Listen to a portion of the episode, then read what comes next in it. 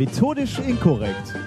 Heute mit einer Seifenoper, einer Uhr in unserem Körper, einem gruseligen Skelettmädchen, Stollenschleim, einem Schneckenweitwurf, ganz vielen Fotos und natürlich mit dem Reinhard und dem Nikolas.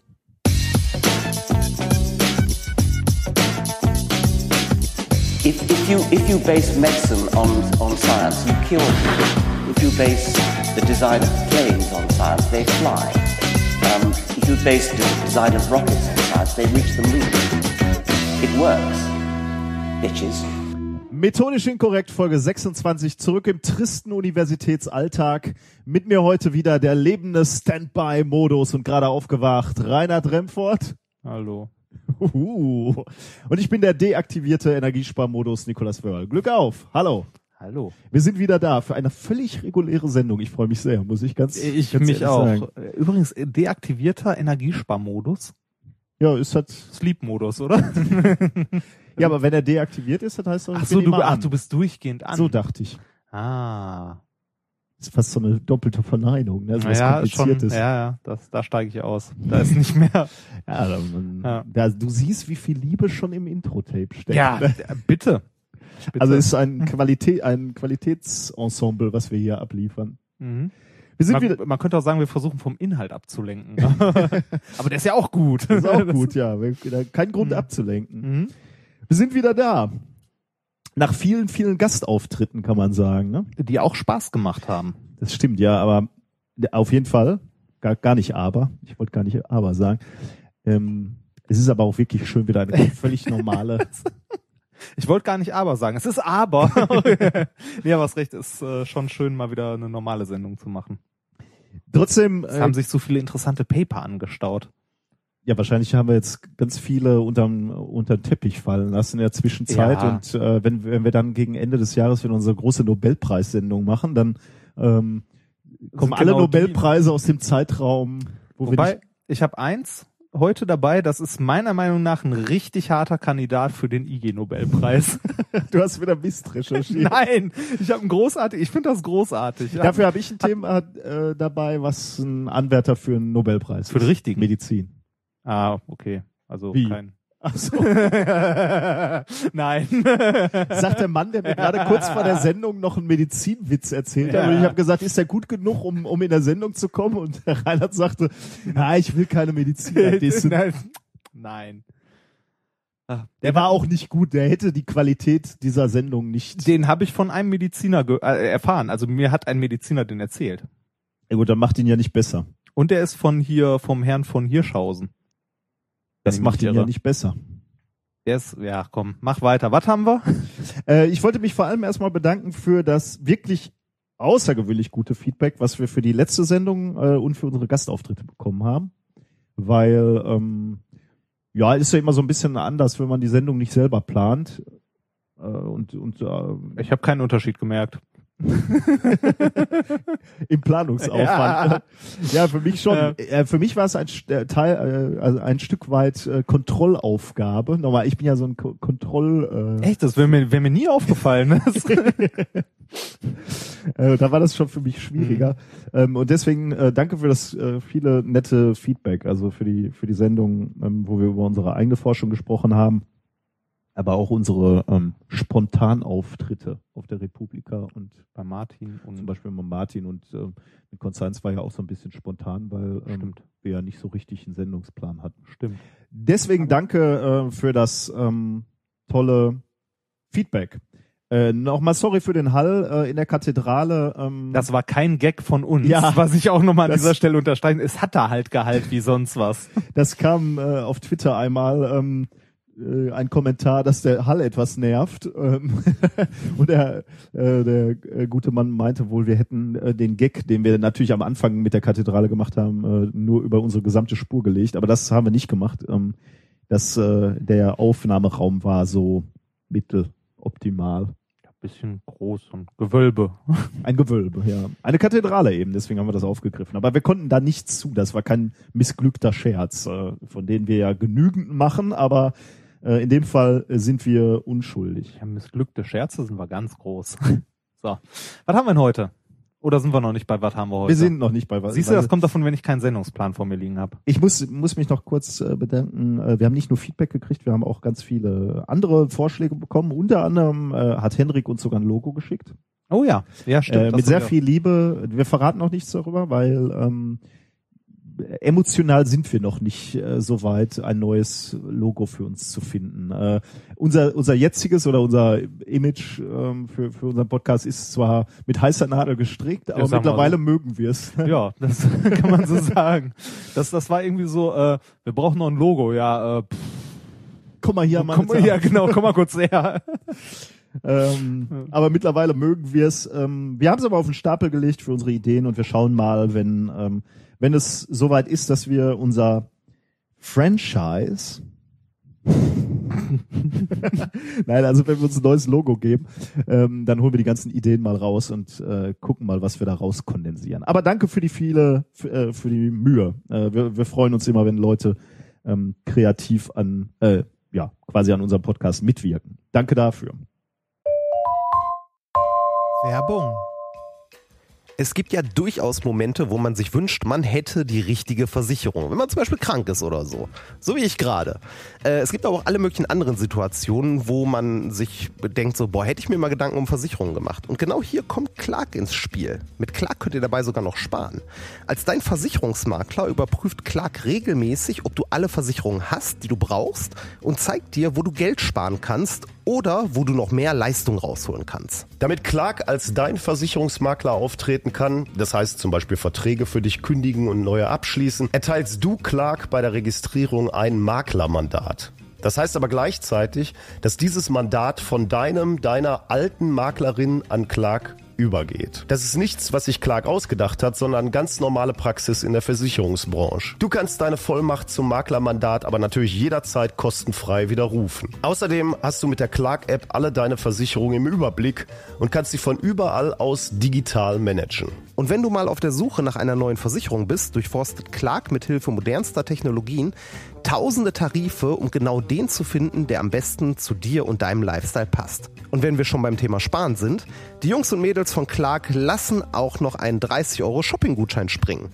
Alles, was du dafür tun musst, ist dir die Clark-App runterladen, zwei deiner bestehenden Versicherungen hochladen und mit dem Code methodisch34 alles groß geschrieben, methodisch 34, bekommst du einen 30 Euro Shopping-Gutschein für Brands wie Ikea, Zalando oder Apple. Die Teilnahmebedingungen und alle weiteren Infos findet ihr wie immer in den Shownotes.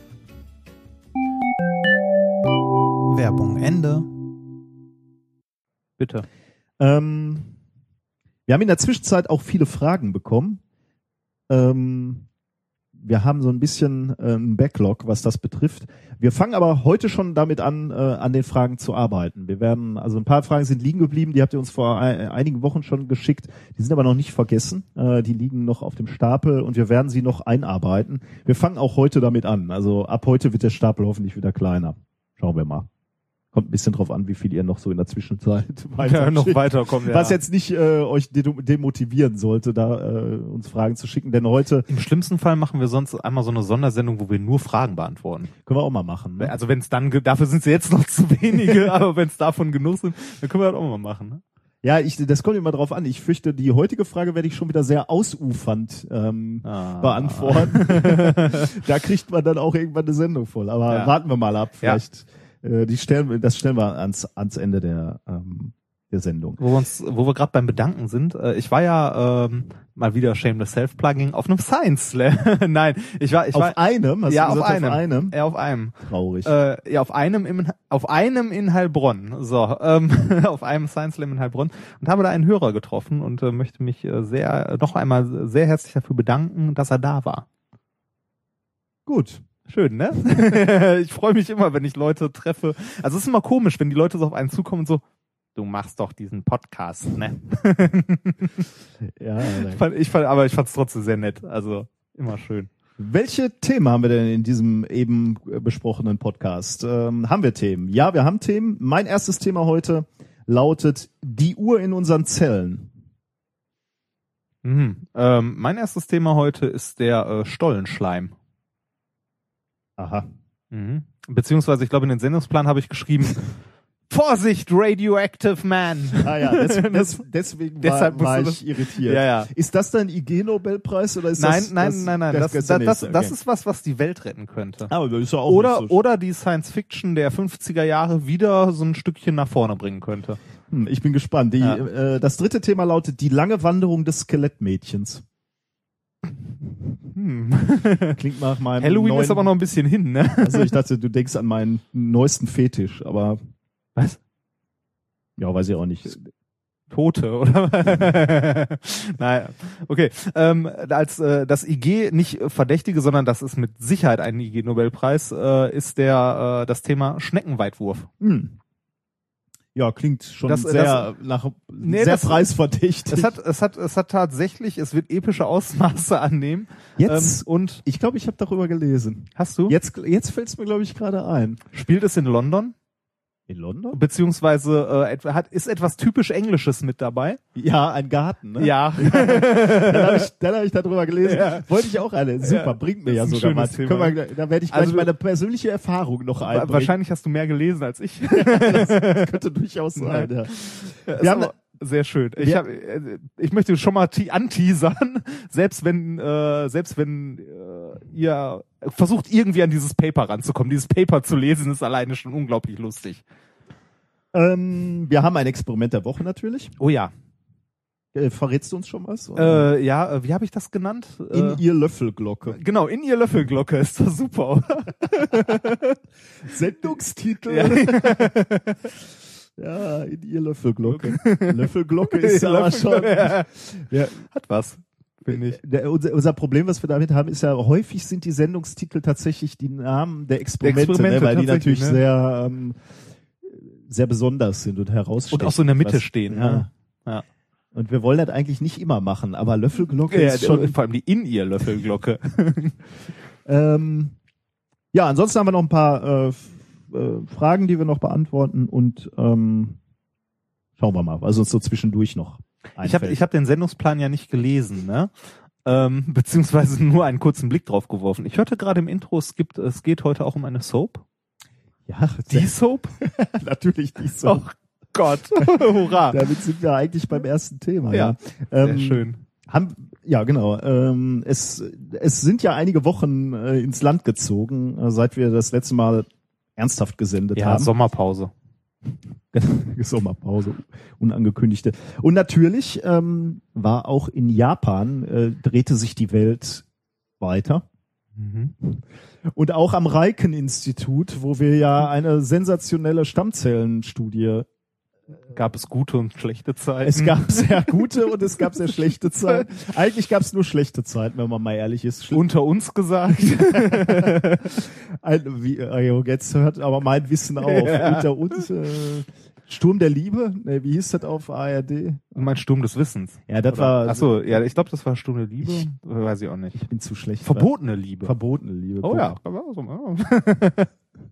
Ja, ich Wer bin weiß. zu schlecht, was Soaps Ja, ich betrifft. auch. Bleiben Ich wir bei wissenschaftlichen äh, Soaps. Also, ähm, das Reiken-Institut hat sich nochmal überlegt, ob sie diesen Fall nochmal aufrollen wollen. Also, sie haben sich mehr oder weniger unfreiwillig überlegt, äh, die gute Haruko Obokata, die ja diese Stammzellenstudie gemacht hat und da so ein bisschen in in die Bedrulle gekommen ist, weil da ja nicht alles so ganz toll gelaufen Ich, ich, ist. ich glaube, der letzte Stand war ja, dass sie es zurückziehen wollen. Ich kann ja mal rekapitulieren, was, woran ich mich noch erinnere, ähm, weil ich bin in etwa auf dem gleichen Stand wie die Hörer, weil ich Mhm. dazu nichts gelesen habe. Daher, ähm, also woran ich mich noch erinnere, es gab da dieses Gemunkel, dass das nicht so reproduzierbar ist, was die da gemacht haben. Und äh, das Riken-Institut wollte das Paper ja zurückziehen. Bei Nature. Wenn ich mich nicht irre. ja, Der Einzige, der eigentlich noch hätte sagen müssen, ja, zieht zurück, war äh, der andere Star, ja. der Herr Vacanti. Der Herr Vacanti, ja. Ähm, die, die Sache ist jetzt so, ähm, die Frau Obokata, ähm, Ja, stimmt, die war ja auch noch, die war ja krank noch geworden. ja, die, die hatte noch so einen etwas unrühmlichen Auftritt bei einer Pressekonferenz. Wobei man äh, auch ganz ehrlich sagen muss, wenn, wenn die ganze Welt auf einmal auf dich Ja. einschlägt und sie hat ja auch jetzt nicht viel Rückhalt von ihren Bossen oder die, den Chefs dieses Instituts. Ja, natürlich nicht. Da bist du natürlich auch nicht topfit und stellst dich so einer, Mhm. so einer äh, Weltöffentlichkeit. Von daher finde ich das Und da sage ich gleich auch nochmal was zu, finde ich jetzt auch nicht so doll, dass nur auf sie draufgehauen wird. Äh, allerdings muss man auch sagen, ähm, sie, ähm, sie beziehungsweise ihr Anwalt haben verlauten lassen, dass sie auch nicht mehr bereit sind, das Paper zurückzuziehen. Der Anwalt sagt, ähm, äh, sagt äh, dazu, um, the retraction would mean she did not conduct any experiments and therefore achieved nothing. Und deswegen sagt er, wird das Paper nicht zurückgezogen. Ah. Weil er sagt, mag sein, dass ein paar Fehler drin sind, aber es ist ja nicht alles schlecht. Es ist ja nicht alles gelogen oder ausgedacht. Wir haben ja experimentiert, ist was rausgekommen. Also der Anwalt sagt ganz klar, nicht zurückziehen und dementsprechend äh, möchte Frau Oberkater das jetzt auch nicht mehr zurückziehen. Ähm, das Riken-Institut denkt jetzt drüber nach, was machen wir jetzt mit dem Fall? Ähm, die Frau Obokata hat in gewisser Weise gegen Riken geklagt oder darum gebeten, dass die Untersuchungen nochmal neu aufgenommen werden, aber das Riken-Institut hat gesagt, nee, machen wir nicht, das bleibt jetzt so. Und die wollen in Zukunft beraten, ähm, äh, jetzt in den nächsten Wochen, wie man mit dem Fall Obokata umgehen soll. Also mit anderen Worten, wie sie bestraft werden soll. Das wird aber auch jetzt, also ich meine, was heißt noch bestrafen? Die ist schon bestraft genug. Also äh, Ja, du kannst du ja rausschmeißen. Ja, okay, ja. Ich, ich weiß nicht, wie, wie viel, äh, also ich meine, das Schlimmste, was dir eigentlich als Wissenschaftler passieren kann, ist, dass deine Glaubwürdigkeit äh, kaputt ist, Ja, beziehungsweise untergraben Ich wird. Und, fürchte, der, die ist. ja, und damit ist Dahin, eigentlich, ja. da ist Strafe genug, glaube ich. Also, Die, die Frage ist halt, willst du dich als Institut noch mit ihr schmücken, beziehungsweise willst du sie noch halten oder? Vertrag auslaufen lassen. Oder ja, das, was man halt mit Wissenschaftlern so macht, ne? ja, äh, oder nicht. das kennen wir doch. Ja, ja, gut, das stimmt. Ja. Also äh, man wird, ähm, ähm, man, man, man wird, man kann gespannt sein, wie es weitergeht. Ich finde ein bisschen äh, blöd halt auch, äh, dass die ganze Schuld jetzt da, äh, also keine Frage, ne, die Frau Obokata hat da sicherlich nicht ordentlich gehandelt, ähm, Hm. ähm, was, was da eingereicht wurde. Sie sagt halt, sie war unheimlich in Eile, sie wollte diese Sensation Das ist die publizieren. Professorin, ne? Was ist Ja. denn mit dem Doktorand, der die Experimente wirklich gemacht hat? Den könnte man feuern oder wie Nee, meinst was, du? was passiert mit dem überhaupt? Also ist da mal rausgekommen, hat der vielleicht so irgendwo Ja. eine Cola umgekippt, die Na, hatte ich dir ja mal, äh, hatte ich auch mal berichtet. Äh, Das waren ja die Leute, die als erstes Fehler eingeräumt haben. Das war, Ah. das war der, der das Institut gewechselt hat und dann irgendwie, ich weiß nicht, zwei Terabyte an die Frau Obokata Ach so, an Fotos ja. geschickt hat und da muss wohl irgendwas durcheinander Ah, okay, Äh, den, ja. Das hat man schon versucht, den äh, Zu das feuern? Bauernopfer zu bringen Ah, und zu schön. sagen, ja, dem ist was passiert, aber der ist ja nur so ein äh, neuer Ja, Wissenschaftler, dem kann das mal passieren. Ah, was ist denn, also bei dem Ganzen, du sagst ja, es ist äh, schlecht, dass nur auf der Frau, armen Frau rumgehackt wird. Natürlich, was ist denn mit dem Herrn Vacanti? Ja, von dem habe ich äh, jetzt in den letzten Wochen nichts äh, gelesen. Da kann ich dir leider nicht Es viel wird zu ruhig sagen. um Herrn Vac um Äh, das weiß ich nicht. Was ich wirklich, äh, was eigentlich äh, viel wichtiger irgendwie so für mich ist, ist, ähm, Nature äußert sich eigentlich relativ wenig dazu. Ne? Also ich meine, Hm, das ist das stimmt. Journal. Äh, Die könnten doch eigentlich sagen, okay, pass mal auf, diese ganze Diskussion um die Qualität unserer Publikation, ne, uns, in unserem Jour- Journal ist uns ja, mittlerweile ihrer Publikation. Man tritt seine Rechte ja ab. blöd. Ja, stimmt. ja, genau. also, ne? ähm, da kö- könnten die ja eigentlich auch mal sagen, okay, ähm, äh, vielleicht Wir- äh, wir haben hier einen Fehler nehmen gemacht, wir was- das mal raus. Ja, so beim, beim äh, Peer Review ist ein bisschen was schief gegangen. ja. Ist eigentlich, äh, weiß man, wer die Review waren? Oder Ähm, ist, oder ist das ein äh, Betriebsgeheimnis sozusagen? Also ich glaube nicht, dass es in der Öffentlichkeit schon äh, offengelegt wurde, weil ähm, Einerseits, also ich finde einerseits wird, kann man auch nicht gehen, äh, weil, weil den Reviewern halt gesagt wird, es sind Blind Reviews. Also du kannst, du wirst nicht äh, jetzt einfach so über deren Köpfe hinweg sagen, ähm, veröffentlichen, wir veröffentlichen eure Namen. Nee, der, also das, das, machen. das geht auch nicht, weil das kommt, noch, weiß ich nicht, nach Steinigung gleich oder so. Das geht halt auch nicht. Ich meine, einerseits muss man ja sagen, haben die definitiv äh, Scheiße gebaut, die Reviewer. Andererseits äh, muss man aber auch äh, mal die Realität an Universitäten sehen, ähm, wo du, weiß nicht, Forschungsanträge schreibst ohne Ende, links brennt das Labor ab, rechts heult ein Doktorand und du hast da zufällig noch irgendwo ein Paper, das bis gestern, das du bis gestern gereviewt haben muss oder so, dass da einem da mal irgendwie, also dass man das vielleicht mal nicht ganz so ordentlich macht oder dass da mal ein Fehler passieren kann, das äh, kann ich verstehen. Mhm. Ist halt eine Frage an dem Gesamtsystem, ob das so läuft. ja, ich ne? äh, aus aus verschiedenen Gründen. Beziehungsweise wir hatten ja schon mal gesagt, so ja, nicht so dolle, aber äh, was Besseres wüssten wir jetzt auch nicht. Ne? ja, man könnte halt auch über. Open Reviews nachdenken. Ja, das ne? Also. Reviews, äh, ähm, die die öffentlich sind, dann würden die Leute sich auch mehr Mühe geben. Mhm. Also die Reviewer. Dann dann wäre eventuell auch ein gutes Review ein Ja, sowas wie kleines, Paper, ne? kleines Paper quasi, Ja. ne, wenn du so willst. Also äh, etwas, womit du auch dein, ähm, dein Marktwert belegen könntest. Im Ja. Moment schreibe ich Reviews und die verschwinden halt irgendwann in der Tonne. Ne? Also das interessiert ja keinen mehr. Also das schreibe ich, das hat eine Auswirkung auf das eine Paper, was dann veröffentlicht wird oder nicht. Hm. Aber ansonsten sind meine Reviews weg. Deswegen äh, überlege ich mir hier halt Aber dreimal, dafür, ob ich ja, aber dafür wirst du von den äh, von den Journals dafür fürstlich entlohnt. ja, Du kriegst nichts. ja doch eine E-Mail, wo steht Ja. herzlichen Dank. ja, guck mal, Dankeschön. Ja. Kann man für ein Dankeschön, finde ich, mal machen. Gibt Leute, die bekommen weniger. Ja, wenn, wenn du dann einen halben Tag Arbeitszeit, dann musst du mal in Geld um Ja, aufrechnen. ne? Hammer, ne? Äh, das ganze System ist scheiße. Übrigens, ähm, äh, das überhaupt, was an diesem Paper faul war, ne? Mhm. Ähm, das hätte den Autoren schon früher äh, klar werden können, weil die haben es schon mal mit 2012 versucht einzureichen bei dem bei Science. Und da wurde es abgelehnt. Aber Äh, Science wurde ja. abgelehnt, aber Nature hat's. Auch da kann ich dir natürlich nicht sagen, warum es abgelehnt Mhm. wurde, aber irgendwie macht es natürlich verdächtig, dass, Leute da schon mal was gefunden haben, was wohl nicht so dolle gewesen Ja, so ein, äh, ich meine, wir hatten ja schon gesagt, äh, die wollen natürlich immer die Sensation als erst veröffentlichen. Und wenn Science schon so eine Sensation abgelehnt hat, müssen ja schon, Ja. wie du sagst, so irgendwo muss da, hm. Vielleicht haben sie ja auch nachgebessert und Das kann natürlich sein. Also da, ich weiß jetzt nicht, ob das Manuskript sich dadurch gebessert hat oder nicht, aber ähm, zumindest wurde die Arbeit in irgendeiner Form schon mal kritisiert vorher. Äh, ein Hinweis noch, ähm, das ist das, wa- was auch noch so ein bisschen in der, in der Diskussion ist. Ähm, das Riken-Institut hat ja ein Gremium gebildet, was äh, also aus deren eigenen Mitgliedern, die äh, die über den Fall Obokata diskutieren oder Mhm. entscheiden. Äh, da sind jetzt in vier Fällen ähm, sind da auch ähm, Dinge aufgetaucht, dass eben diese Mitglieder äh, der äh, Kommission äh, auch äh, Paper veröffentlicht haben, die nicht so ganz sauber sind, wohl, äh, wo, wo auch äh, Dinge kopiert wurden. Ähm, hm.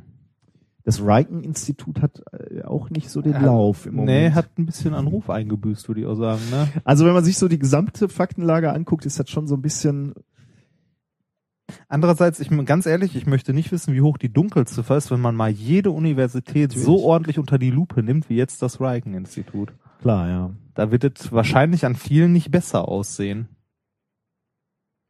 Ja, wir können nur froh sein, dass wir hier so ordentlich forschen Ja, richtig. und dass man jede unserer Äh, Alles hieb- und stichfest.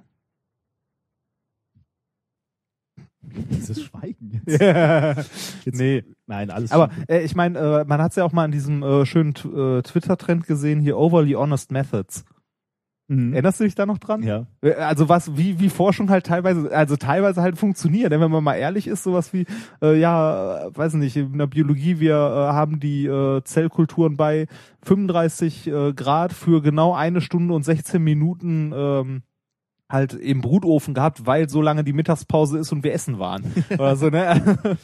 Wobei das ja okay wäre. ja, ne? ja, natürlich. Das, Ähm, gut, das würdest du nicht reinschreiben. Wir waren Ja, in der ja, Mittagspause, aber wenn du reinschreibst, es waren 21 Minuten und 26 Sekunden, Ja. wäre ja okay. Ne? Ja. Also äh, das ist ja nochmal was anderes, ob du, ob du Daten fälschst oder, Also mein- oder mein- merkwürdige Daten erzeugst. Mein Liebling aus dem Science Paper ist ja immer noch uh, The Samples were specially prepared. das fand ich, also da habe ich, äh, da habe ich, ja, super. das, Das war in einem Science das war in einem Science Paper, ja. Da, da ging es um, äh, um äh, isotopenreine Diamantschichten. Und ich wollte halt wissen, wie die halt homöopathisch die Schichten vorbereitet haben und so weiter. Hab geguckt, ah ja, okay, die sind aus dem und dem Paper, hab mir das Paper dazu runtergeladen, durchgelesen und da stand bei äh, Vorbehandlungen einfach nur, ja, hier poliert und bla bla bla. Und dann stand da noch, äh, the samples were specially prepared. Da dachte ich mir so, ja, sauber. Ich glaube, das Problem, äh, was wir haben, äh, ist, dass Paper, also wissenschaftliche Artikel zunehmend geschrieben werden wie Patente. ja. Du willst also nicht mehr, du willst halt schon dein Claim abstecken, du willst sagen, okay, hier ist meine Studie und Das das, hab ich habe ich gemacht, das und können das kann ich, da bin ich der Erste, der das macht, aber ich sage euch nicht wie. ja. Äh, was aber völlig, Oder ich sage euch, wie verschweige aber ein entscheidendes Detail. äh, was völlig dem entgegenspricht, äh, was eigentlich wissenschaftliche Publikation sein soll. Ja, das- ne? das nämlich Prob- die Offenlegung von Wissen oder Genau, wie. ich glaube gerade in den letzten Jahrzehnten oder ich weiß nicht, ob es Jahre oder Jahrzehnte sind, aber ich tippe auf Jahrzehnte, die Entwicklung war halt schleichend und langsam, ist, dass äh, Publikationen ja quasi die Währung sind, in der du an der Uni was bezahlst, beziehungsweise in der du gemessen wirst. Ja, genau, mit der du gemessen bist. Dann macht es nämlich noch schlimmer, weil das heißt, das ist, äh, ist die Währung, mit der du dann äh, Einkaufen bei, gehst. äh, Geld akquirieren Ja. kannst. Denn du wirst nicht mehr bezahlt, also zumindest nicht mehr vollständig von, von irgendwelchen äh, dicken ähm, äh, Gießkannen, die über den Universitäten ausgeschüttet werden. Ja. Ähm, sondern du musst jetzt äh, tatsächlich klappern gehen und sagen, ja, hier, ich, ich will einen, äh, einen Drittmittelantrag und wir brauchen Geld. für Was, unsere so, was haben sie im letzten Jahr veröffentlicht? Ja, drei Paper. Was? Nur drei Paper? Und dann. Und da geht's dann halt plötzlich um Geld. Ne? Und dann geht's halt äh, plötzlich auch darum, deinen Claim zu behaupten. Und eben, wenn du ein halbes Jahr Vorsprung hast, den Vorsprung auch zu bewahren und nicht dadurch zu gefährden, dass du völlig ehrlich alle, alle Methoden, die du angewendet hast, äh, rausposaunst. Ich meine, Ja. überleg dir mal die, die, hier dieses, dieses Riken-Ding hier jetzt, oder das, das Ding von Obokata. Wenn die wirklich eine Methode hätten, eine einfache, mit der die massenhaft durch Stammzellen. Stammzellen machen könnten, äh, mit, äh, mit, mit, mit einer einfachen Säure, ne, mit einer einfachen Zitronensäure, was das für eine Auswirkung auf die Medizin hätte. Ja. Das willst du dir doch patentieren lassen. Da willst du doch dann, äh, wie auch immer, deine Routine, deine, Ja. deine, deine, deine Methode willst du dann doch irgendwie absichern, so dass keiner dir das nachmachen kann. Da geht's ja um Milliarden. Ja, natürlich. Ja, das ist halt wieder das doofe Geld und. Genau. Gut, dass wir hier nichts verdienen. Da können wir nämlich weiter ehrlich und bescheiden ja. aus reinem Interesse an der Forschung Ja. Weiter forschen. Und um andere daran teilhaben zu lassen. Genau, nämlich euch. Ähm, und zwar insbesondere dann, wenn ihr uns äh, schöne Fragen stellt. Wir haben nämlich, ähm, ich habe hab eine Frage, die habe ich gar nicht so dolle vorbereitet, muss ich nicht gestehen. Äh, da müssen wir beide jetzt drüber diskutieren. Ja. Ähm, äh, die Katrin von Conscience Oder Conscience. äh, hat meinen Vortrag auf der Republika gehört und da ging es ja im Wesentlichen um auch Quantenmechanik. Ich möchte an dieser Stelle übrigens noch einen Vorschlag machen. Wir hatten ja schon letztes Mal die Frage Conscience oder Conscience. Ich Mhm. habe letztens mich versprochen, aus Versehen, und sagte Conscience. das ist so ein Hybrid-Ding, ne? ich ja. höre hier Jubelstürme aus Konstanz anrauschen. Okay, zurück zur Frage, zu den ernsthaften Dingen. Ähm, ähm, in, de, in dem Vortrag zeige ich ähm, unter anderem ein Elektron, was auf eine Mauer. Den von der Republika. ja, Okay. auf ja. eine Mauer zuhämmert. Ähm, und ähm, ich erkläre, wie ähm, so Kleinstpartikel, atomare Teilchen oder subatomare Ba- Teilchen, ähm, tunneln durch massive Wände. Also auf Deutsch vor der Wand verschwinden und dahinter, also einfach durchgehen. durchgehen, So, ja, anstatt reflektiert zu werden, wie man normalerweise erwarten würde, wenn ich einen Tennisball hier gegen die Wand werfe. Ja. Ähm, gezeichnet habe ich das und ähm, das Elektron ist so leicht äh, verschwommen dargestellt oder so ähm, verschwommen, sagen wir jetzt Ja. erstmal, äh, erkläre ich gleich etwas ähm, besser. Und die Wand ist ähm, massiv und mit scharfen Linien quasi Ja. als als als Aus Ziegel, Scharf getrennt. War die wirklich aus Ziegelstein? nee nee, oder das war einfach so ein Strich? schwarzes Ja. schwarzer Strich. Ähm, warum, warum ist das Elektron äh, von mir so so ähm, so ver, verwaschen gemalt? Äh, das liegt daran, dass dass ich da mit dieser Zeichnung die Heisenbergsche Unschärferelation ähm, versucht habe zu erklären. Die besagt nämlich, die du ja auch in deinem Science Slam sehr schön Ja. äh, erklärst, die im Wesentlichen ähm, besagt und du kannst gleich nochmal dein, äh, deine Konklusion daraus Ja. äh, hier, hier vortragen, die im Wesentlichen äh, besagt, wenn wir uns sehr kleine Partikel angucken, können wir äh, entweder relativ genau wissen, wo das Partikel ist, dann wissen wir aber nicht, in welche Richtung, mit welcher Geschwindigkeit, welche Richtung es sich bewegt. Oder wir kennen ungefähr die Geschwindigkeit des Partikels, dann kennen wir aber nicht seinen Aufenthaltsort. Ja.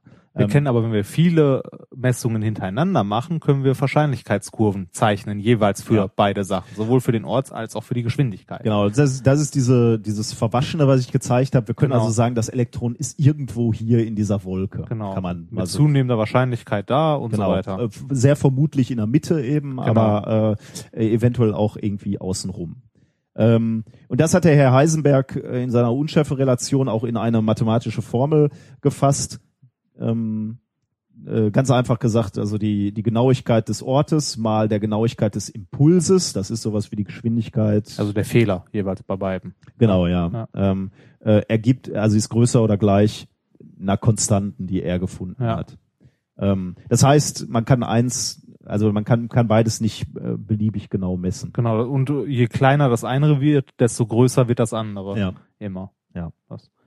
Und die äh, Konklusion daraus sozusagen ist, äh, das erwähne ich in dem Science Slam ja ganz gerne, äh, wenn er die netten Herren in Grün trefft und die glauben euch mit 120 in der 30er-Zone geblitzt zu haben, ist das sehr unwahrscheinlich. Dann könnt ihr denen nämlich erklären, ähm, dank der Heisenbergschen Unschärferelation, entweder ihr wart in der 130er-Zone oder ihr seid 120 gefahren. Beides gleichzeitig ist fraglich.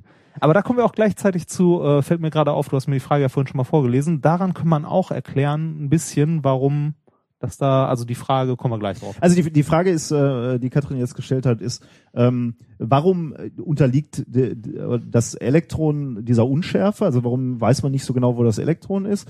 Die Wand, äh, diese massive Wand, äh, ist von mir aber sauber getrennt von der von der restlichen Welt Mhm. gezeichnet. Warum glauben wir zu wissen, wo die Wand ist? Warum ist sie nicht auch unscharf? Mhm. Ähm, ja, wie nähern wir uns Also, der Frage? Also man, ich, man ich, könnte ich, kann, ich kann ja mal versuchen, dieses, dieses Beispiel mit der Polizei, das, weil das sehr anschaulich ist, ne? Äh, Und jeder, jeder weiß sofort, ja, stimmt ja nicht, ist ja Quatsch. Also die Polizei kann einem mit einer gewissen Genauigkeit sagen, wo man war und wie schnell man war. Was, du erzählst Quatsch in deinem Science Slam? Manch- schwer enttäuscht. ja, ein bisschen manchmal. Ähm, also die Polizei kann einem natürlich sagen, wo und äh, also jeder von uns würde jetzt sagen, natürlich kann die Polizei sagen, wo ich war und wie schnell ich war. Äh, das liegt daran, weil die Größenordnungen, in der die Polizei misst, so groß sind, dass diese Konstante, die der Herr Heisenberg gefunden hat, die das Produkt, also die wo das Produkt der beiden Unschärfen immer größer gleich dieser Konstanten ist, so unglaublich winzig klein ist, dass die in diesen Größenverhältnissen von Reinhard fährt mit seinem Motorrad mit 120 durch die 30er-Zone keine Rolle mehr spielt. Mhm. Da ist das vollkommen egal. Also die, der Messfehler, den unser Messgerät hat, ist so unglaublich viel größer als das, äh, als das, was diese Konstante halt äh, machen würde. Deshalb kann man bei so großen makroskopischen Systemen natürlich davon äh, ausgehen, wo etwas ist und wie schnell es ist. Ähm, halt für dieses gesamte System.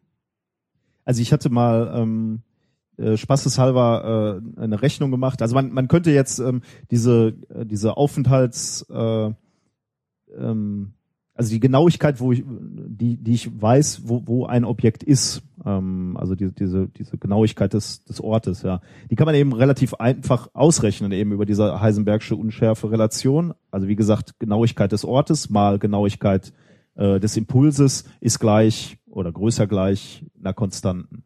Jetzt kann man das relativ einfach ausrechnen. Äh, die Genauigkeit des Ortes ist dann eben größer gleich äh, dieser besagten Konstante durch der Genauigkeit, mit der wir den Impuls gemessen haben. Ja. Ähm, naja, gut, und ähm, ja, wenn man das einsetzt oder wenn, wenn man äh, wenn, wenn man sich jetzt diese Formel anguckt, dann sieht man halt, äh, wenn man äh, wenn man diese Konstante durch etwas relativ Großes teilt, also äh, einem, einem schweren Objekt, nämlich dein Auto und dem, dem Reinhard auch noch drin, der ist ja auch schon mal schwer. Ich habe kein Auto. Da wird die Zahl sehr klein. Ähm, das heißt, die Ungenauigkeit, mit der man äh, den Ort bestimmt, äh, ist dann ähm, Also der Fehler, Der Fehler, man, ja, genau. der Fehler, mit dem der Ort bestimmt Ja. wird, ist halt unerheblich. Also Ja. es verschwindet quasi. ja stimmt. Das könnte man so argumentieren. Ja. Nichtsdestotrotz ist das natürlich trotzdem, wenn man sich jetzt so ein quantenmechanisches System mal anguckt, eine berechtigte Frage. So, äh, warum ist die Wand nicht unscharf? Also ich hatte mir das noch so überlegt. Ähm, ich weiß nicht, da könntest du mir vielleicht recht geben oder nicht. Ähm, also ein einzelnes Teilchen ist jetzt erstmal verschwommen, ne? also wie wir das gerade über das Elektron gesagt haben. Also das hat eine gewisse Wahrscheinlichkeit irgendwo zu sein, vermutlich irgendwo da in der Mitte, aber vielleicht auch wo, wo etwas weiter weg von der Mitte. Mhm. Ähm, jetzt ist aber ein Festkörper wie so eine Wand oder eine Barriere, ähm, be be- besteht aus mehreren Atomen, die alle erstmal grundsätzlich unscharf sind und so eine, so eine gewisse Aufenthaltswahrscheinlichkeit haben. Aber die sind ja verbunden in dem Festkörper. Mhm. Das heißt, man betrachtet nicht mehr ein einzelnes Teilchen, sondern viele, die innerhalb, die, die sich irgendwie bedingen, also äh, die, die in einem Gesamtgefüge sind. Genau. Das heißt, man müsste diese Aufenthaltswahrscheinlichkeiten alle ähm, irgendwie miteinander kombinieren. So ein Mehrteilchenzustand. Genau, ja. quasi. Und dadurch wird der, der Zustand, die Wand ist dort, wo wir sie sehen, immer wahrscheinlicher. Und ähm, die Wahrscheinlichkeit, dass plötzlich die Wand irgendwie so äh, einen Millimeter weiter rechts ist, zunehmend unwahrscheinlicher. Genau, also es müsste ähm, quasi für alle Teile gleich, also für Genau. alle Teilchen gleichzeitig dieser Zustand da sein. Der eh dass- schon unwahrscheinliche Zustand da sein, da Genau. dann weiter nach rechts gesprungen ist. Ne? Ja, genau, sozusagen. Also wenn man wirklich von einer Wand ausgeht, die jetzt aus mehreren Teilchen besteht. Das ist ja, der Grund, warum du nicht durch eine Wand tunneln kannst. Äh, Schon, aber das ist Es ist relativ so- unwahrscheinlich. genau, ja. ne? Also es lohnt nicht den Versuch. Ja, Äh, genau. rennt jetzt nicht alle gegen eine Wand. Es Das wird, würde mehr Versuche brauchen, also mehr Zeit, als das Universum alt ist oder so, äh, weil, weil wir aus sehr vielen äh, Teilchen. Teilchen bestehen. Und die Wand halt auch. Ähm, und deswegen ist das eigentlich eine ganz gute Frage, weil ähm, die, die Leute sich natürlich genau diese Gedanken stellen, bis wann, bis zu welcher Größe spielen denn diese quantenmechanischen ähm, Mhm. Effekte noch eine Rolle? Also wie, wie groß können Objekte werden? Ähm, man, man hat halt angefangen mit Elektronen diese Effekte zu messen, dann mi- misst man diese Effekte sehr einfachen Molekülen. Ähm, diese Effekte, also diese quantenmechanischen Effekte hat man halt gemessen für Fullerene. Das sind diese Fußballmoleküle Mhm. aus Kohlenstoff. Das sind C60-Moleküle. Äh, weißt du zufällig, was für ein Versuchsaufbau, also wo die das Zeug ich glaube im draufgehämmert haben? Doppelspalt, oder? Ein Doppelspalt? Mhm. Oh, cool. Äh, und da hast du halt äh, diese relativ Also Mo- Moment, ein Doppelspalt, ja, okay, Doppelspalt, aber Doppelspalt in welchem Sinne? Also du weißt, nicht, also war das, das war jetzt nicht irgendwie ein, äh, eine Goldfolie, wo sie zwei Ritze reingemacht haben, oder? Weißt du das? Zufällig? ich weiß nicht, wie der Aufbau war, Okay. aber du, du siehst halt die ähm, Weil ich, ich wollte noch, ein- also eine Kleinigkeit, die, ja noch mal ganz kurz anfangen. Lass, lass mich das noch Okay, sagen. ja, mach- und deswegen haben sie halt äh, sich, sich angeguckt, ähm, äh, ist, ist es schon für größere Objekte ähm, ähm, beobachtet worden, diese Unschärfe, also beispielsweise für C60, aber äh, die Frage, bis zu welchem, äh, bis wo das noch eine Relevanz hat, ist natürlich ähm, ja, ist, ist, ist Gegenstand der aktuellen Forschung, würde ich sagen. Mhm. Aber bitte. Ja, eine, eine Kleinigkeit an der ganzen Sache ist, ähm, wir reden ja die ganze Zeit von Wand und so weiter und von Spalt und sonst was und äh, das, was so ein, also was die Schrödinger-Gleichung beschreibt, ähm, beziehungsweise die beschreibt ja immer ein System insgesamt, das wir uns angucken, in dem verschiedene Zustände von Teilchen, sagen wir mal, existieren können und die Wand in diesem Sinne, diese klassischen Rechnungen, die man so im Grundstudium macht, wann tunnelt was irgendwo durch, da äh, hat man keine Wand im Sinne von ganz viele Teilchen, sondern eigentlich ein Potenzial, also sowas wie eine Energiesenke, kann man sagen, in denen sich das Teilchen befindet, wo das halt über eine Energiebarriere drüber tunneln kann. Das ist eine einfache Funktion. Wenn man jetzt eine Wand tatsächlich aus verschiedenen Teilchen, also aus vielen, vielen Teilchen hat und das mit einer Schrödinger Gleichung beschreiben möchte, wird das ein unglaublich kompliziertes System, weil dieses Potenzial dann ja aus den Potenzialen der Teilchen und der Wechselwirkung untereinander ähm, halt resultiert. Das und wie wir alle wissen, haben Physiker ja schon Probleme mit äh, drei Teilchen. Ja. Und der liebe Gott hat auch keine Lust, diese Gleichung zu lösen und deswegen passiert es einfach nicht. Genau. Dieser religiöse Anstrich, ne? Gefällt dir gar nicht. Nein. Gut, lassen wir, streichen wir das Ja. letzte hier. Der liebe Gott kann. Also, sagen wir mal, sagen wir mal so, dass ähm, was die Schrödinger Gleichung genau beschreibt und in welchem Rahmen, in welchen Größenordnungen, wie du schon sagst, ist halt äh, Gegenstand aktueller Forschung und auch äh, ganz ehrlich nicht so leicht zu erklären. Also ohne die Mathematik da aus der Tasche zu holen, ist das nicht so simpel zu erklären. Finde ich. ja, wir können ja mal, ja, genau. Also da kann man eine ganze Sendung, glaube ich, drüber machen. Wahrscheinlich, ja. Das- Oder ein Vortrag, ein Stündchen. Müssen wir vielleicht mal machen. Wer weiß. Wenn's, wenn's, wenn's, Quantenmechanisch inkorrekt. das, ja, das finde ich sehr schön. Ja, wenn es gewünscht wird, können wir uns da mal drauf vorbereiten. Meinst du, hat man mehr als zehn Hörer so dauerhaft? Weiß ich nicht. Ich glaube nicht. Ich glaube auch. Na gut.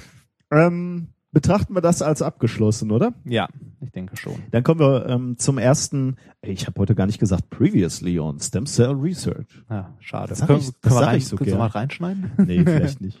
Ähm, ich ich glaube, da ist auch die Luft raus. Ich glaube, Ja. da schweigen die jetzt tot, da wird Meinst nicht mehr du? viel kommen. Ah, ja, ich ich ich glaube, ich, ich glaub, nächste Sendung wird die erste, wo ich dazu nichts mehr sage. Sag mal so, deine Vorhersage, was den Nobelpreis angeht, ist. Ah, du hast, ah, stimmt, du hast ja auch gesagt, entweder ein Nobelpreis oder, War das, war das die Forschung? ich glaube ganz am Anfang, oder? kann, kann sein, ja. Ich weiß nicht. Mein ich Gott. ich meine, du hast das so ange, du hast Nee, gesagt, warte mal, ich habe hier über über äh, Universum und äh, schnelle Expansion habe ich glaube ich gesagt. Ja, aber ich meine, du hast bei dem Ding auch gesagt, das ist ein ganz, ganz, ganz großes Thema. Entweder ist das eine Revolution oder. na gut. Aber du hast Äh, ja heute wieder eine me- medizinische Revolution, ne? Neb, nebenbei diese Gravitationswellen, ne? ja. Da diskutiert man mittlerweile auch über die Nein, Daten. ernsthaft? ja. Ich, glaub, ich glaube, das ist grundsätzlich ein schlechtes Zeichen, wenn ich es hier als Sensation und Revolution ankündige. Schön, dass oder? du von meinen Sachen immer so enttäuscht bist. Also, wir kommen zur nächsten Revolution. Tut mir leid, Jungs. you are doomed. Was Ähm, ist denn? Äh, die, das Thema lautet die Uhr in unseren Zellen. Äh, ich muss dazu sagen, das ist ein Thema, was uns nahegelegt wurde, oder wie mein Vater immer so schön sagt, auf, auf vielfachem Wunsch eines Einzelnen wurde dieses, habe ich dieses Thema aufgenommen. Es, ähm, der Detlef Breitenbach bei, in, bei Twitter ist er unterwegs als at, äh, BlackMac42 ähm, hat mich da so ein bisschen drauf gestoßen und er hat selber gesagt, er glaubt, das ist eine, Dis äh, eine Sensation.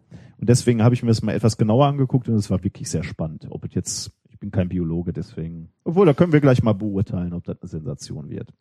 Mhm. Ähm, ein Hinweis noch dem Detlef Breitenbach, BlackMac 42, kann man ruhig mal folgen.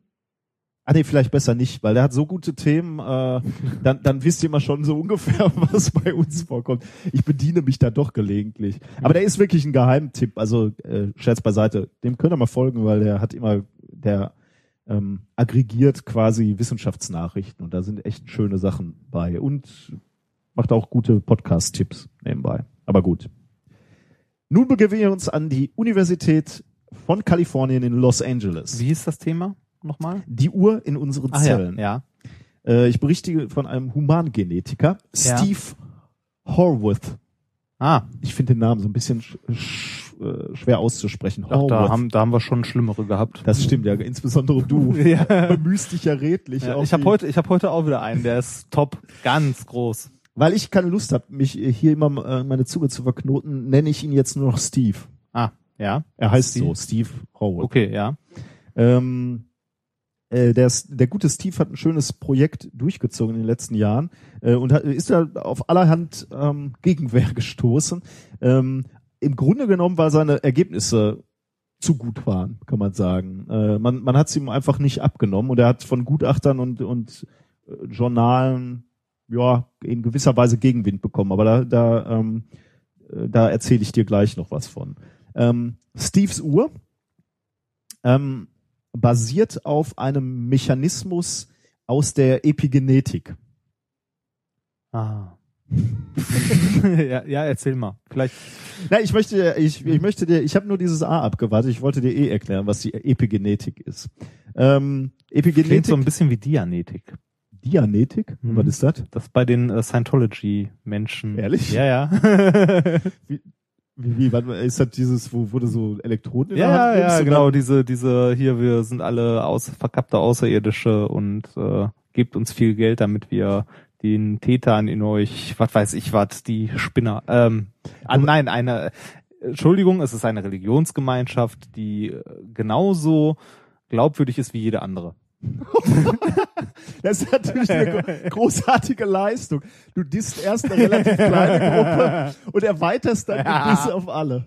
Ja, schön, ne? Ja, Ja. komm hier mal weiter. Das, dass du das auch noch so unterstreichen musst. Ja, das ist stimmt. Das, das ist, das ist stimmt. stimmt ne? Das ist so ein bisschen wie der erklärte Witz. Ne? Ja, du, du erklärst einen Witz und ich erkläre, äh, du erzählst einen Witz und ich erkläre den. So, also, es geht da um die- Epigenetik ist ein Spezial, Epigenetik. ja, ist ein Spezialgebiet der Biologie. Ähm, die, äh, dieses Gebiet befasst sich im Wesentlichen mit der Fragestellung, wann ist ein Gen aktiv und partizipiert damit quasi an der Entwicklung von so einer Zelle, also dauerhaft, Mhm. ähm, und wann nicht. Ähm, und das ist halt die Frage, ja, genau. Also das ist eigentlich die Frage. Wann, wann ist ein, du hast ja diese ewig lange DNA, aber nicht, Mhm. nicht, nicht alles ist ja wichtig, was in dieser DNA äh, äh, sich befindet. Ähm, und die Epigenetik versucht das eben genau rauszufinden, welche, welche Abschnitte haben. Ähm, Ach, das sind immer diese Schlagzeilen hier, äh, Gen für fette Kinder entschlüsselt und sowas. Ich weiß jetzt oder? nicht, ob man dann wirklich aufs Gen guckt, also auf, auf die wirkliche Information in der DNA, oder ob das dann Epigenetik ist. Aber ich denke, beide Forschungszweige äh, kümmern sich genau darum, ja. Mhm, Welche, welcher okay. Abschnitt ist aktiv und mit welchem Einfluss? Also Mhm, wenn er, okay. ähm, genau, würde ich sagen, aber ich, du weißt ja, wir sind ja keine Biologen. Ähm, die Grundlage von dieser, dieser Forschung äh, in der Epigenetik ist, ist, sind Veränderungen an den Chromosomen. Ich sag dir noch schnell, was Chromosom ist, da haben wir schon mal drüber gesprochen, aber ähm, ich persönlich vergesse das immer schnell wieder. Äh, Die Chromosomen sind die DNA erstmal und die Verpackung der DNA, wenn du so willst, Mhm. Proteine, die um die DNA rumliegen. Das nennen wir Mhm. jetzt erstmal die Chromosomen. Das hast du bei Es war einmal das Leben gelernt. Ich glaube, da haben wir auch schon mal drüber gesprochen. Diese kleinen Männchen, die man so zusammenpackt, diese Säurebasenpaare und die dann von den kleinen Männchen, also von den anderen kleinen Männchen zu so runden Dingern zusammen. Wir haben eigentlich noch viel zu wenig über Es war einmal das Leben gesprochen. Ja. Ne? Das waren noch Das ist- Zeichentrickserien ja, das war ne? schön, mit, ne? mit einem echten Ich war ja großer Fan von Es war einmal Entdecker und Erfinder. Es war einmal Entdecker und Erfinder. Äh, Es war einmal das Leben, kennst du, oder? Ja. Da hier im Körper mit Ja, den, ne? Es war einmal Entdecker und Erfinder, gleiche Zeichner und so weiter. Ähm, Äh, Aber das, es gab auch, es war einmal der Mensch. Ne? Ist das nochmal das gibt's auch, ja, das war wieder was anderes. Da gibt es gibt mehrere Reihen. Entdecker und Erfinder ist halt wirklich so über Entdecker und Erfinder, wie der Name schon sagt. Und das ist echt toll. Findet man auf YouTube. In Deutschland wahrscheinlich nicht, aber Hm, weiß ich gar nicht. Gut, egal. Ja. Du lenkst wieder ab. ja, Das Thema ist eh schon so lang, deswegen darfst ja du mich jetzt dann nicht hau, schon mach hin, wenn du weißt, dass du langsam bist. groß weise Worte von einem Mann, der es wissen muss. Ähm, k- also äh, Chromosom. Und die Änderungen der Chromosomen äh, können jetzt ähm, die Aktivität von einzelnen DNA-Abschnitten beeinflussen. Ähm, da spricht man von epigenetischer Prägung. Mhm. Was wichtig ist, vielleicht noch, ist, dass die DNA-Sequenz dabei nicht verändert wird. Also du kannst, du kannst die Eigenschaften von so einer, äh, von so einem Chromosom dadurch, äh, kannst du also ändern, aber die, die, und auch die Wirksamkeit von einzelnen DNA-Abschnitten, aber ohne Mutationen in der DNA herbeizuführen. Das ist ein völlig anderer Effekt. Mhm. Nur mal so als, als Information äh, noch, noch dabei. Ähm, Steves Uhr basiert jetzt eben au- auf so einem Effekt. Der guckt sich chemische Veränderungen am Erb Erbgut an, ähm, die aber eben nicht die DNA selbst verändern, sondern nur die chemische Besetzung, wenn du so willst. Ähm, äh, das Besondere daran ist, dass diese Markierungen auch weitergegeben werden, wenn sich die Zellen teilen. Mhm. Das heißt, das ist, das ist eine Information, die ähm, kann man da schon von Vererbung sprechen? Ja, wahrscheinlich. Also Ja, von, von ja. Zelle zu Zelle Ja. äh, weitergegeben werden. Das ist, das ist wichtig. Ähm, Und die bleibt erhalten? genau, die bleibt erhalten. Das ist interessant. Und die hat noch, ein, äh, äh, hat noch eine Eigenschaft. Ähm, wenn die Zellen altern, verändert sich das Muster dieser epigenetischen Marker. ah, okay. Ähm, und zwar so regelmäßig und so vorhersagbar, dass du die quasi als Zeitgeber, als Uhr benutzen So, mir fallen da noch kannst. ganz andere Sachen ein. Du kannst ja auch Informationen dann da drin verstecken oder Oh, da kommen wir gleich. Da, da, Das merkt ja- ihr mal für den, ja. fürs Ende des Themas, weil das führt gleich noch weit, Ja. aber da müssen wir gleich nochmal drüber sprechen.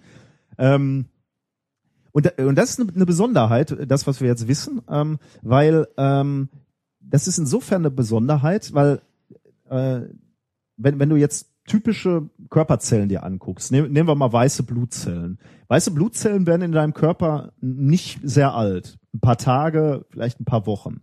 Aber dann sind sie, äh, dann, dann werden sie halt ausgetauscht. Ne? Die sterben und es gibt neue Zellen. Mhm. Wenn du jetzt Zellen aus deinem Körper dir anguckst, also mit, mit, mit den Verfahren, die ich jetzt gleich vorstelle, dann ähm, guckst du nun, äh, wird, wird die Messung, die ich an deinen Zellen mache, mir nicht sagen, dein, dein weißes Blutkörperchen ist vier Tage alt, sondern die, dieses weiße Blutkörperchen trägt die Information, dass du Mitte 30 bist. Hm. Du bist gar nicht Mitte 30, ne? Nein. Widersprichst da nicht? Ja. Das ist, das ist die Gnade der Jugend, ne? Du kannst sowas noch gönnerhaft, äh, Ja, ist halt. Man könnte, ich weiß, ja, ich weiß auch nicht. Äh, Alkoholkonsum, der ändert das doch auch, oder? Also Da kommen wir gleich tatsächlich drauf, ja. Das, das hat nämlich eine Konsequenz, wenn, da, wenn, ähm, wenn Hm. diese, diese innere Uhr eine andere hm. Uhrzeit zeigt, als das auf Hm. deiner Geburtsurkunde. ähm, und, und das ist eine Besonderheit äh, dieses Verfahrens. Denn äh, bisher, wenn du, ähm, wenn du schauen wolltest, ähm, wie alt jemand ist und das an, mit Zellen herausfinden wolltest, musstest du sehr spezielle Zellen aus dem Körper raussuchen. Also äh, spezielle Proteine, die findest du irgendwo, ich glaube, in Zähnen und Knochen werden die eingelagert. Die konntest du dir, die, die konntest du extrahieren und dann konntest du bisher auch schon dein Alter bestimmen. Aber eben nur mit diesen Zellen. Mhm. Jetzt mit dieser, mit diesem neuen Verfahren ist es halt möglich, mit allen Zellen im Wesentlichen ähm, äh, de- dein Alter. Also egal welche. Fast. ich, ich sag mal fast, ja. okay. Ähm, jetzt erzähle ich dir, wie, wie es wirklich geht. Merkst du, wie ich diesen Spannungsbogen auf? Ja. Ähm, obwohl ich muss, ich muss glaube ich noch mal einmal kurz mit dem mahnenden Zeigefinger hochhalten. Dieser Steve Horwitz, ähm, der hat im Jahre 2000 eine Stelle äh, an der UCLA bekommen, ne? aber so eine Wackelstelle, wie wir hier haben. Mhm. 2006 wurde die Stelle entfristet. Und dann hat er sich auf diese Forschung hier gestürzt, weil er Ja. sagte, jetzt habe ich Zeit und jetzt kann ich mich Ja, auch mal an die richtig dicken Bretter wagen. Was sagt uns das? ja, wir brauchen unbefristete Stellen. Wir haben genug rumgeheult heute. Mach weiter. Wir könnten auch was Bahnbrechendes Ja. machen, wenn man das nur bezahlen würde.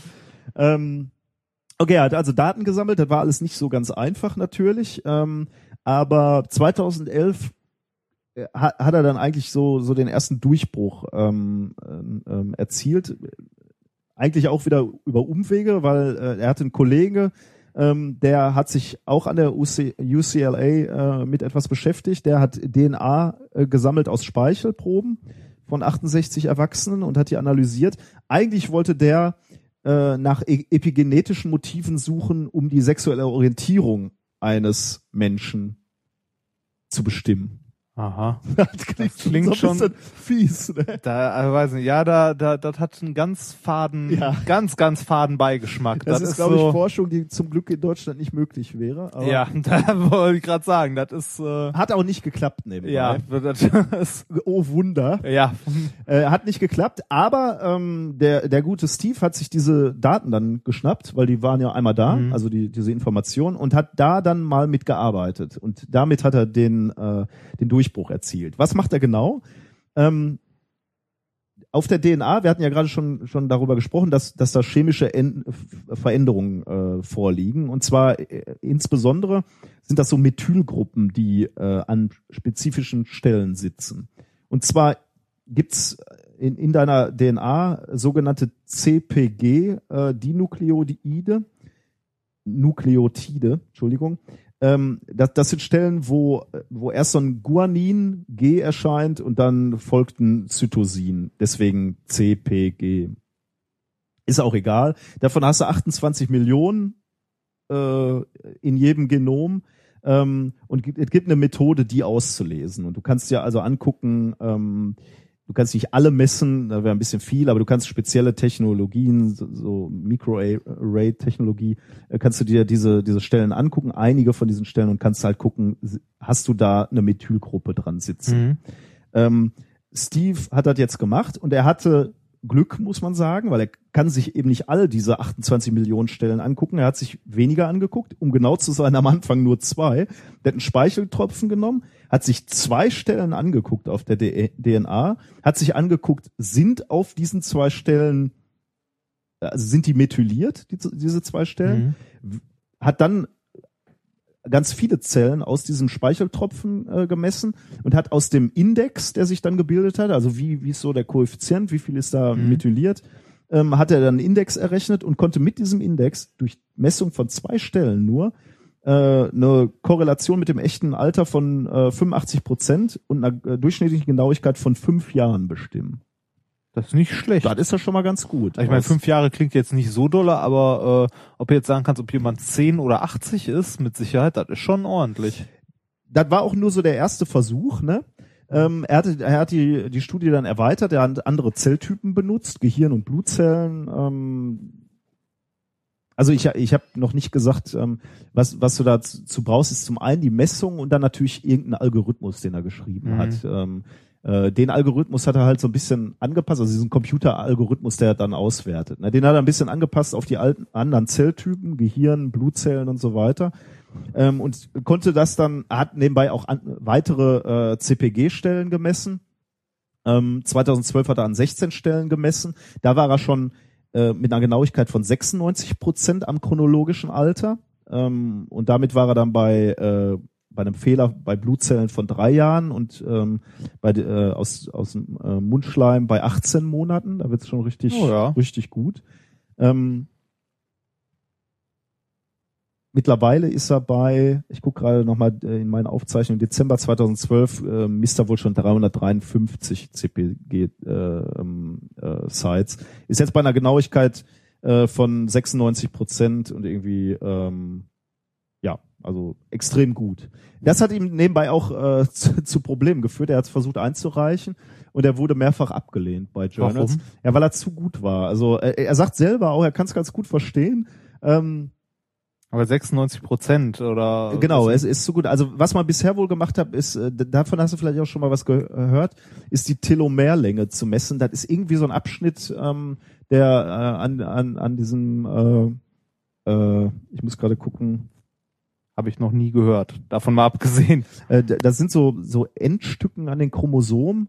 Echt, davon hast du, da, Nee. dafür hat ähm, die Frau Blackburn, glaube ich, einen Nobelpreis bekommen. Ah. Ähm, du, du hast diese Abschnitte am Ende der, der Chromosomen, das sind die, die eben diese Telomere und die werden mit, mit jeder Zellteilung, glaube ich, kürzer. Ah, okay. das ist ja. so, so ein bisschen wie dein Lebensfaden. Der wird immer kürzer Ah. und irgendwann, wenn er weg ist, äh, ist irgendwann auch. Feierabend. Hm. Du kannst also auch über diese Telomere dein, dein, ähm, dein Zellalter bestimmen. Äh, die Genauigkeit liegt da aber bei 0,5. Also äh, 50%. Als 50 Prozent, genau. ja, das ist, Das ist natürlich eine erhebliche Abweichung. ja, aber hallo. Und deswegen war halt diese 96 Prozent. Dann ist äh, das tatsächlich Nobelpreisverdächtig. Aber das ist noch gar nicht das Nobelpreisverdächtige Thema, oder? Doch, doch, das Ach ist so, es, das ja, ist ja, das, ja. Das ist. Ja. Ähm, und das ist halt äh, die, der der die Genauigkeit war einfach so gut, dass dass Leute gesagt haben, das könnte ähm, äh, also zu, zu gut um wahr zu sein. Und Also der ähm, nimmt ein paar Zellen und kann sagen, wie alt die Person ist, zu der die gehören. ja, der sagt dir, wie alt die Zellen sind. Und das stimmt häufig mit dem äh, chronologischen Alter zusammen. Äh, Wie, wie alt die Zelle. Nee, also so eine Zelle kann äh, doch, ne, ja, ja. die, also die ich Person, jetzt- die zu den Zellen gehört. ja, genau. Ne? das- Ja. So.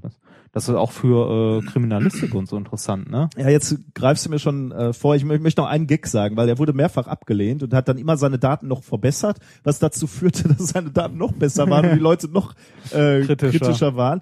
Und äh, er wurde auch ein zweites Mal abgelehnt von einem guten Journal und äh, er hat dann selber erzählt, ähm, äh, er, er, das konnte er nicht mehr akzeptieren, ist nach Hause gegangen und er, er sagt selber, da- dass ich habe etwas getan, was, was man nie machen sollte. Er ist nach Hause gefahren, hat drei Flaschen Bier runtergestürzt und hat dann einen Brief an den Editor geschrieben.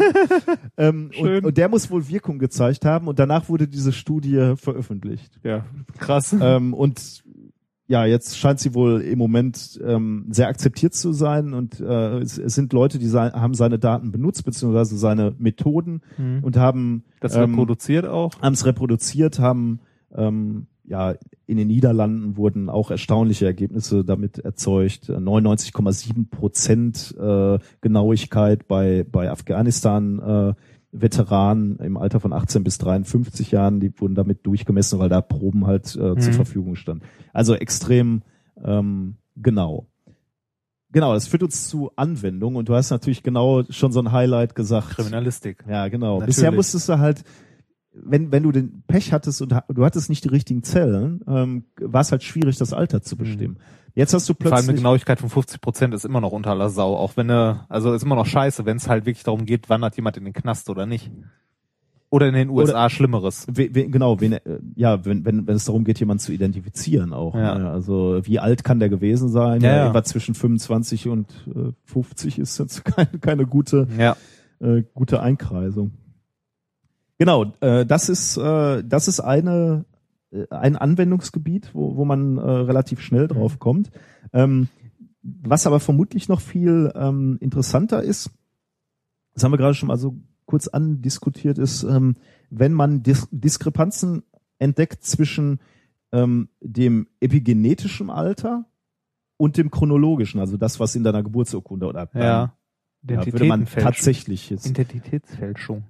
Oder? Nee, ähm, äh, die, die Leute haben festgestellt, wenn, wenn das Alter auseinanderläuft, ne, wenn deine Zellen älter sind, als du es Ah, eigentlich ja. sein solltest, dann äh, hast du vermutlich eine Krankheit. Also die haben festgestellt, äh, dass das zumindest kein gutes äh, Zeichen ist. Also Mhm. die haben äh, die haben irgendwie so eine Forschung angeschlossen, wo sie gesehen haben, wenn dein, wenn, wenn dein Gewebe fünf Jahre älter ist als dein tatsächliches Alter, dann war die Wahrscheinlichkeit, dass du während, noch während dieser Studie gestorben bist, 15 Prozent höher.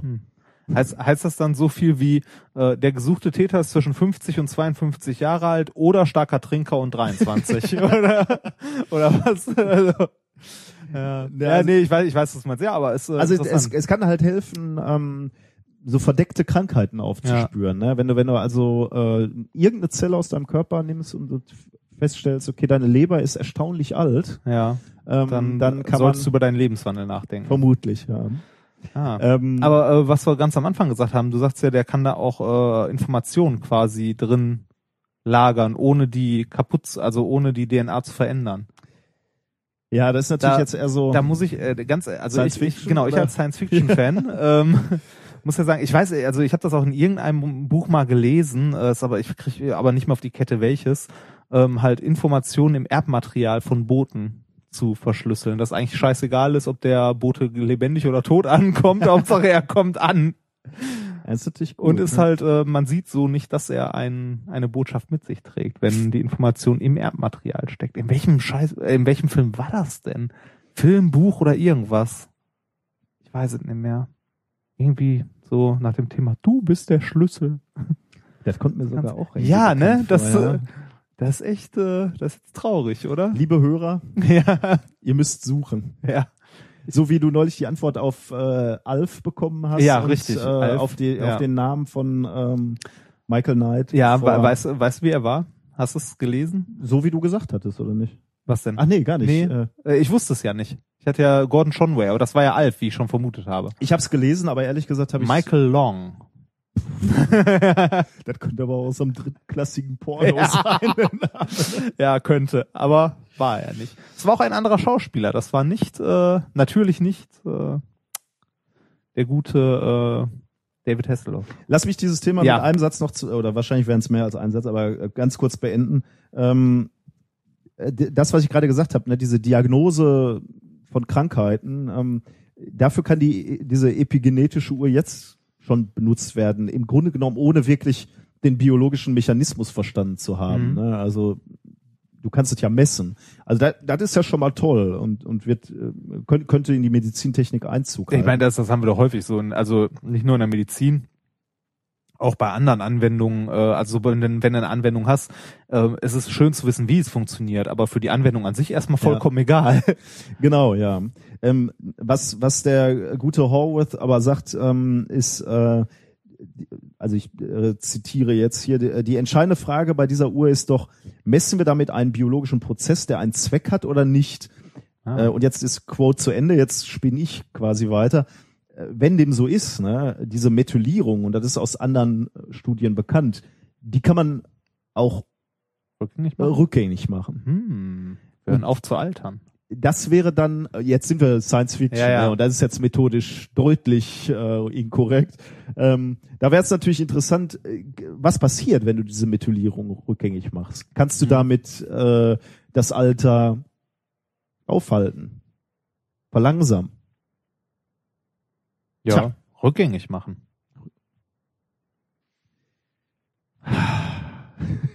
Science. Ich, vielleicht, äh, vielleicht erlebe ich das noch, du nicht, aber Aber wenn sie sich beeilen, vielleicht selbst ich ja. noch. ja, wer weiß. Ja, aber schön, ne? So. Und das nur, weil der gute Mann entfristet wurde. Ja, genau, um nochmal auf die wirkliche Botschaft Ja, genau. äh, diese, dieser. Forschung äh, zurückzukommen. Ja, das war das war das Thema ähm, die Uhr in unseren Zellen. Also ich, ich glaube, da haben wir einen ähm, Einen zukünftigen Skandal, Nobelpreis. irgendwo dazwischen, in diesem Graubereich Ja. dazwischen. ja. ja, Ja, ja. schön. Ja, dann, äh, nachdem du das äh, groß und breit jetzt äh, erklärt hast und wir uns darüber unterhalten haben, komme ich zu einem kürzeren Thema. Das wird, sich noch herausstellen. Ja, nee, das wird kürzer. Aber es nichtsdestotrotz ist es äh, sehr interessant. Ich habe nämlich leider kein Paper dazu gefunden. Also nicht genau ein Paper zu dem hier. Es war äh, eine Pressemitteilung. Oh Gott, das Thema heißt, also zumindest in den Shownotes, Vorsicht, Radioactive Man. Beziehung- Kein Paper gefunden. Wir zitieren jetzt aber nicht Comics oder so. Nein, nein, nein, nein, nein, nein. Es heißt außerdem heißt es äh, ähm, Stollenschleim beziehungsweise Vorsicht. Du musst das auch richtig betonen. Vorsicht, Radioactive Man. Kennst du, oder? Nee, Echt nicht? nee. Ah, Simpsons? Ja, ich kenne die Simpsons. Da ist Ja, die Folge, wo äh, wo ähm, ich kenne auch Radioactive Man. ja, wo Radioactive Man den äh, seinen Kumpan sucht für die Filmproduktion, also sein Sidekick ähm, Fallout Boy. Hm, die kenne ich doch, die Was, Folge. Fallout Ja. Boy? Ja, doch, wo wo ähm, dann Bart zum Vorsprechen kommt, auf den Gang gestürmt kommt, nach oben zeigt und sagt Vorsicht, Radioactive Man und alle applaudieren und er rausgeworfen wird, weil er zu klein ist oder so. das, ja, ähm, worauf ich eigentlich hinaus wollte, ich konnte nur an diesem Simpsons-Zitat nicht vorbei. Auf zum Atem.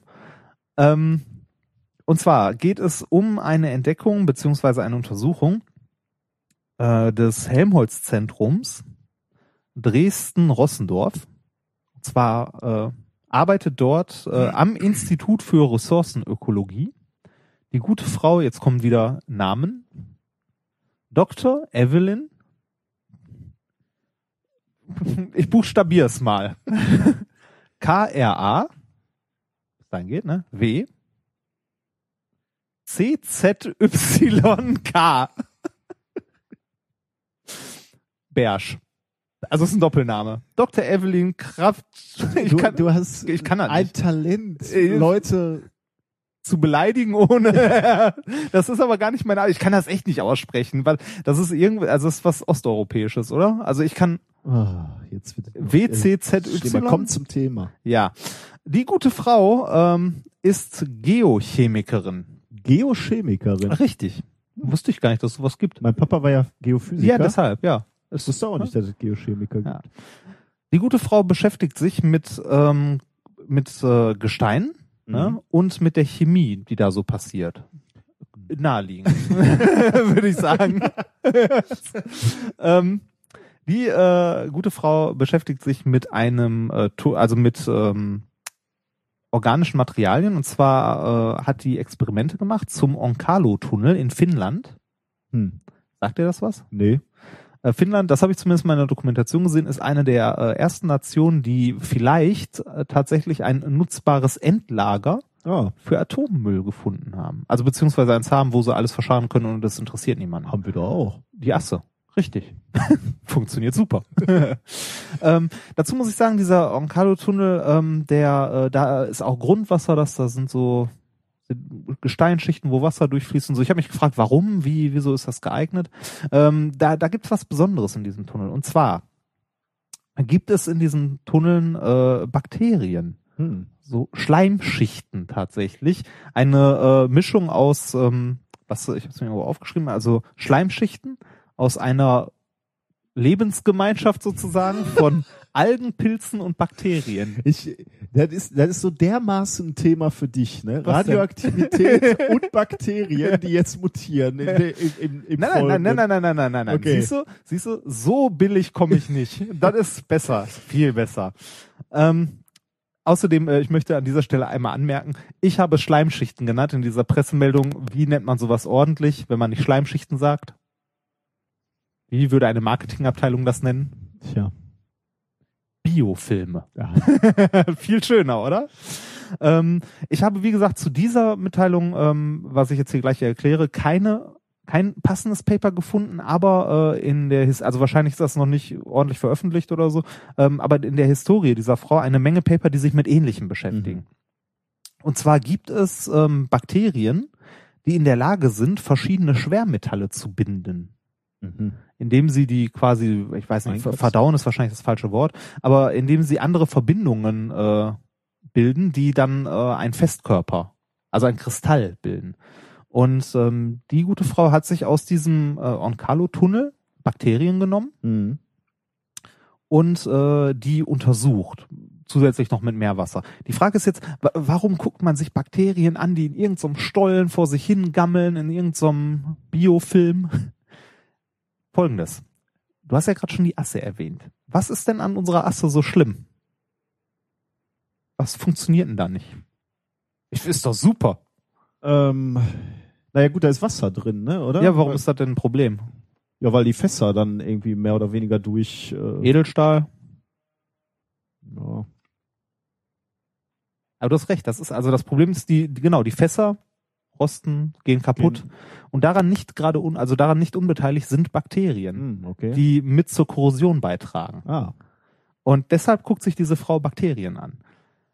Ähm, und die haben sich auch diese Bakterien aus diesem Tunnel angeguckt. Das ist ja irgendwie schon interessant, dass da unten in so einem Tunnel so viel Le Leben. ja, dass, also da, dass da so Schleimschichten entstehen, also so in Felsspalten und so entstehen da so offensichtlich Biofilme. äh, immerhin so viel Leben, dass er auch, äh, dass er halt einen Einfluss hat, ne, auf die Ja. Lagerstelle. Ja, genau. Aber ähm, die Bakterien hier haben einen anderen interessanten Effekt.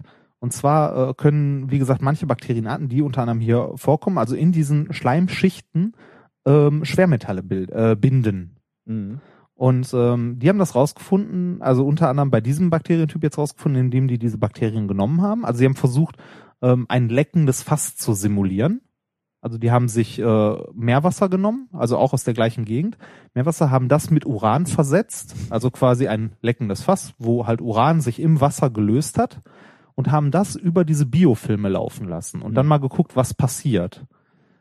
Und das Interessante, was passiert ist, die Urankonzentration im Wasser ist gesunken, Aha. weil sich das Uran, weil das Uran von den ähm, Bakterien in diesen Schleimschichten gebunden wurde. Das heißt, das Uran ist nicht weg, sondern die Bakterien strahlen immer noch munter vor sich hin, aber es ist nicht mehr im Wasser. Warum könnte das interessant sein? Vielleicht, weil es nicht gegessen wird, vielleicht. Richtig. Richtig. Das Problem, das wir mit der Asse ja haben, ne, ist ja nicht, dass da Wasser reinläuft und dass da unten alles mit Wasser vollläuft und alles verstrahlt. Das wäre den meisten Leuten scheißegal. Mir zugegebenermaßen, wenn ich ganz, ganz ehrlich bin, auch. Ähm, der Punkt ist aber der, das hört ja nicht in der Asse auf, sondern das geht ja weiter. Das Wasser, wenn es da einmal durch ist und äh, quasi schön radioaktiv ist, fließt ja wieder ins Grundwasser und kommt in die Nahrungskette zurück Mhm. Äh, bevor es halt irgendwann mal zerfallen ist. Und das ist relativ ungesund. Diese Bakterien jetzt ähm, würden quasi das Uran aus dem Wasser filtern beziehungsweise binden und da halten, wo es hin soll. Lange vergraben, wo mindestens eine Wahlperiode niemand nachguckt. ne? Ja, ja. Äh, aber ähm, ich, also für, für mich, also als ich diese Pressemitteilung gelesen habe, beziehungsweise überhaupt dann angefangen habe, ein bisschen zu recherchieren, es gibt wie gesagt schon, äh, äh, es gibt mehrere Paper von dieser Frau zu dem Thema, aber auch aus vielen anderen Gruppen in China zum Beispiel gibt's auch ähm, diverse Gruppen, die sich halt Bakterien angucken, die Schwermetalle binden können.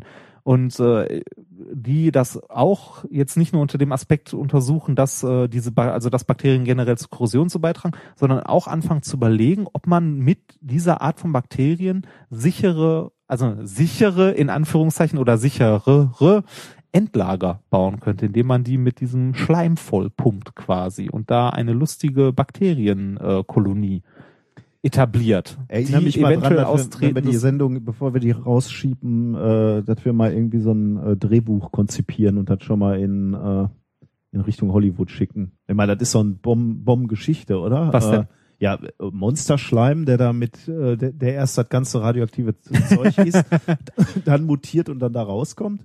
Ja, das hat man wahrscheinlich, also mein Tipp wäre, das hat man in den 80ern schon versucht.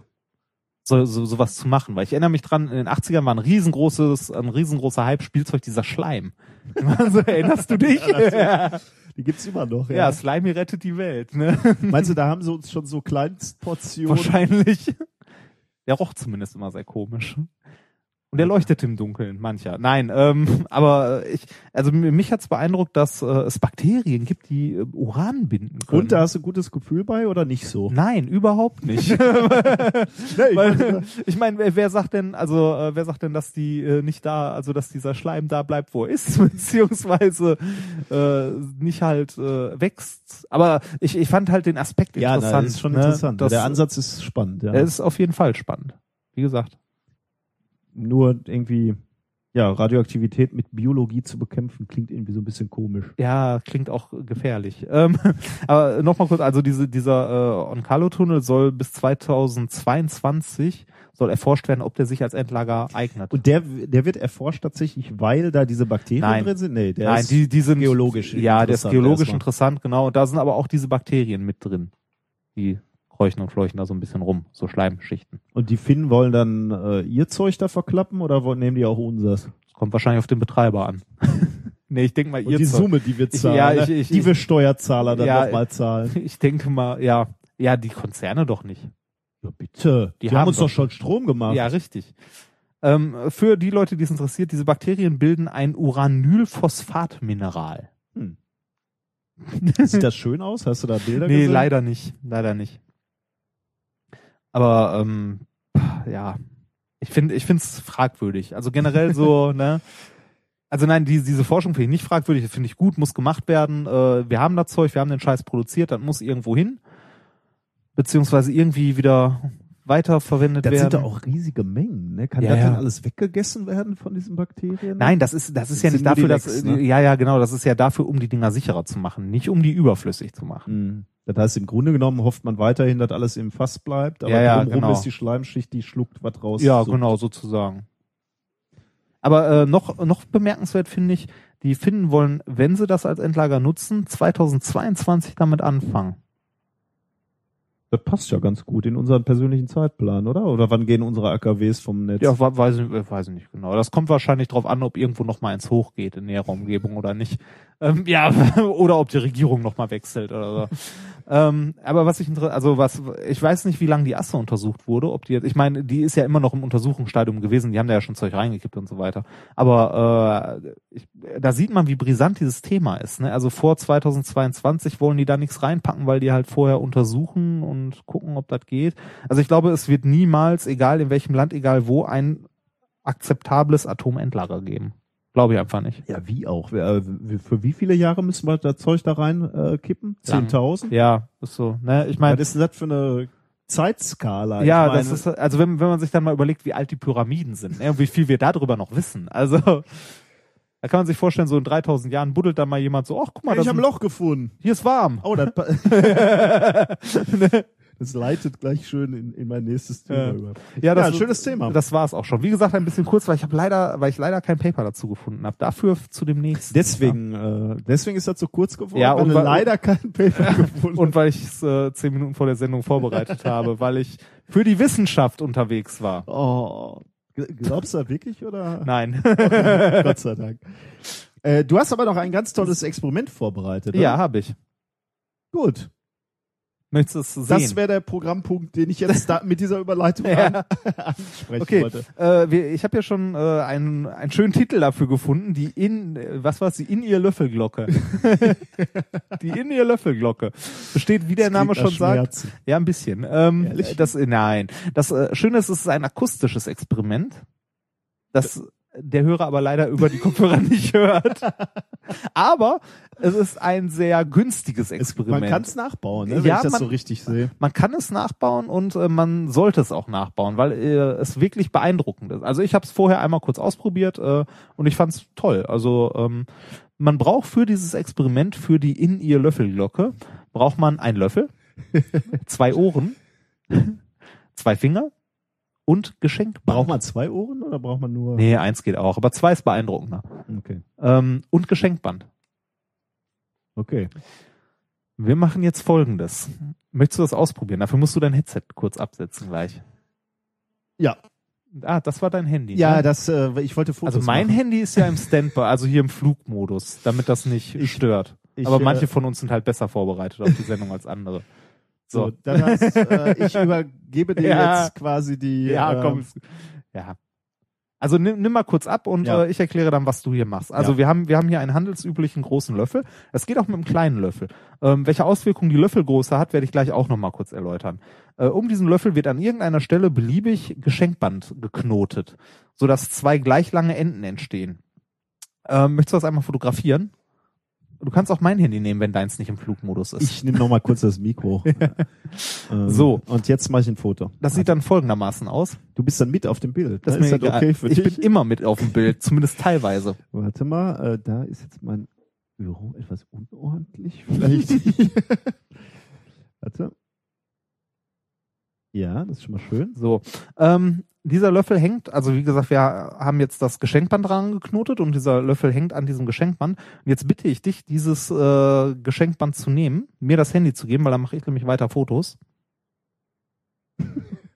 Nee, warte mal, dann bin ich gleich im Internet mit so einem albernen Löffel. Ehrlich? ja, Nee. ja, ich muss doch erklären. Wobei, wobei tatsächlich, ich kann auch weiter erklären, weil ich kann meine Kopfhörer ja separat von meinem Mikro abnehmen. Ja, guck mal, dann musst du das Experiment durchführen. So, dann muss ich Und ich kann meine Würde behalten. Ja, meine habe ich ja schon, meine habe ich beim Einschreiben abgegeben. so, also ähm, dann nehme ich mal meine Kopfhörer ab. Klingt das komisch. Nehme ähm, dieses Hightech-Experiment und mache jetzt Folgendes. Ich nehme Die Enden von, da, von dem äh, Paket äh, Geschenkband Geschenkband. sind jetzt nicht besonders. Also Nee, die ist sind- das ist- Knoten oder Nee, so. das ist einfach nur abgeschnitten beziehungsweise abgebrannt, weil ich keine Schere hatte. ähm, und äh, halt der Löffel unten dran geknotet. Und jetzt machen wir folgendes, beziehungsweise ich mache jetzt folgendes. Ich nehme jetzt diesen, diese in ihr Löffelglocke und jetzt kommen wir gleich zum Thema, warum das, also man binde, also ich nehme jetzt äh, eine Seite binde die um meinen linken Zeigefinger Ah, von ja, dem Band, Ja. die andere Seite ungefähr auf gleicher Höhe, wenn ich das halbwegs hinbekomme. Ähm, na, ja, dürfte auch passen. Um die Rech um meinen rechten Finger. Ja, das wird wahrscheinlich nicht ganz hinhauen. Aber probieren kann man es ja mal. Äh, so, dass ähm, ich die Finger auf gleicher Höhe nebeneinander halten kann und der Löffel unten hängt. Jetzt kommen wir zu dem Punkt, warum es in ihr heißt. Und jetzt höre ich dich gleich nicht mehr. Jetzt steckt man sich nämlich die Finger in die Ohren. Es ist ein unglaublich demütigendes Experiment. ähm, und, schl Oh und schlägt mit der Glocke Das ist das Ende. und schlägt mit dieser In-Ear-Glocke. nee. Wir hatten, glaube ich, noch nie so viel Spaß, oder? äh, mit dieser In-Ear-Glocke gegen eine Tischkante oder ähnliches. Und dann hört man was sehr Erstaunliches. Ich mach das mal vor.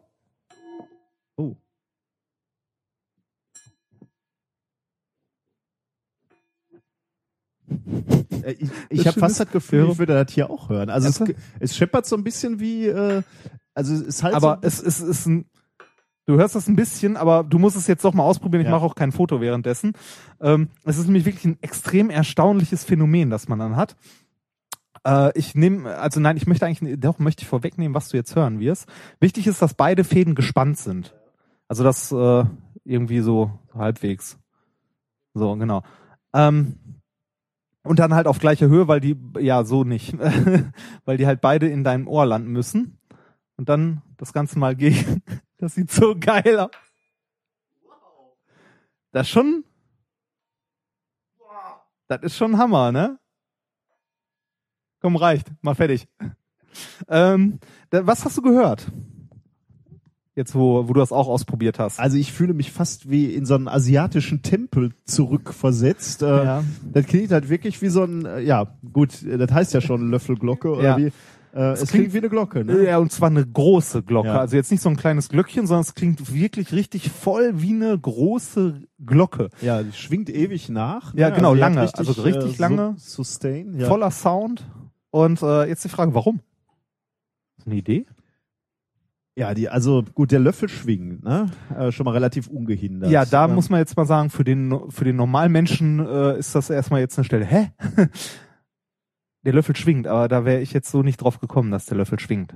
Ja gut, du ta- touch den ja an, ne? Also so wie. Ja, schwingt ist jetzt nicht im Sinne von, äh, er schwingt an den Fäden hin und nee, her, nee, der vibriert sondern die, quasi, genau, er ne? vibriert, die Ja. Eigenschwingung quasi von dem. Also eine akustische Schwingung. Ne? ja, genau, so wie eine Stimmgabel.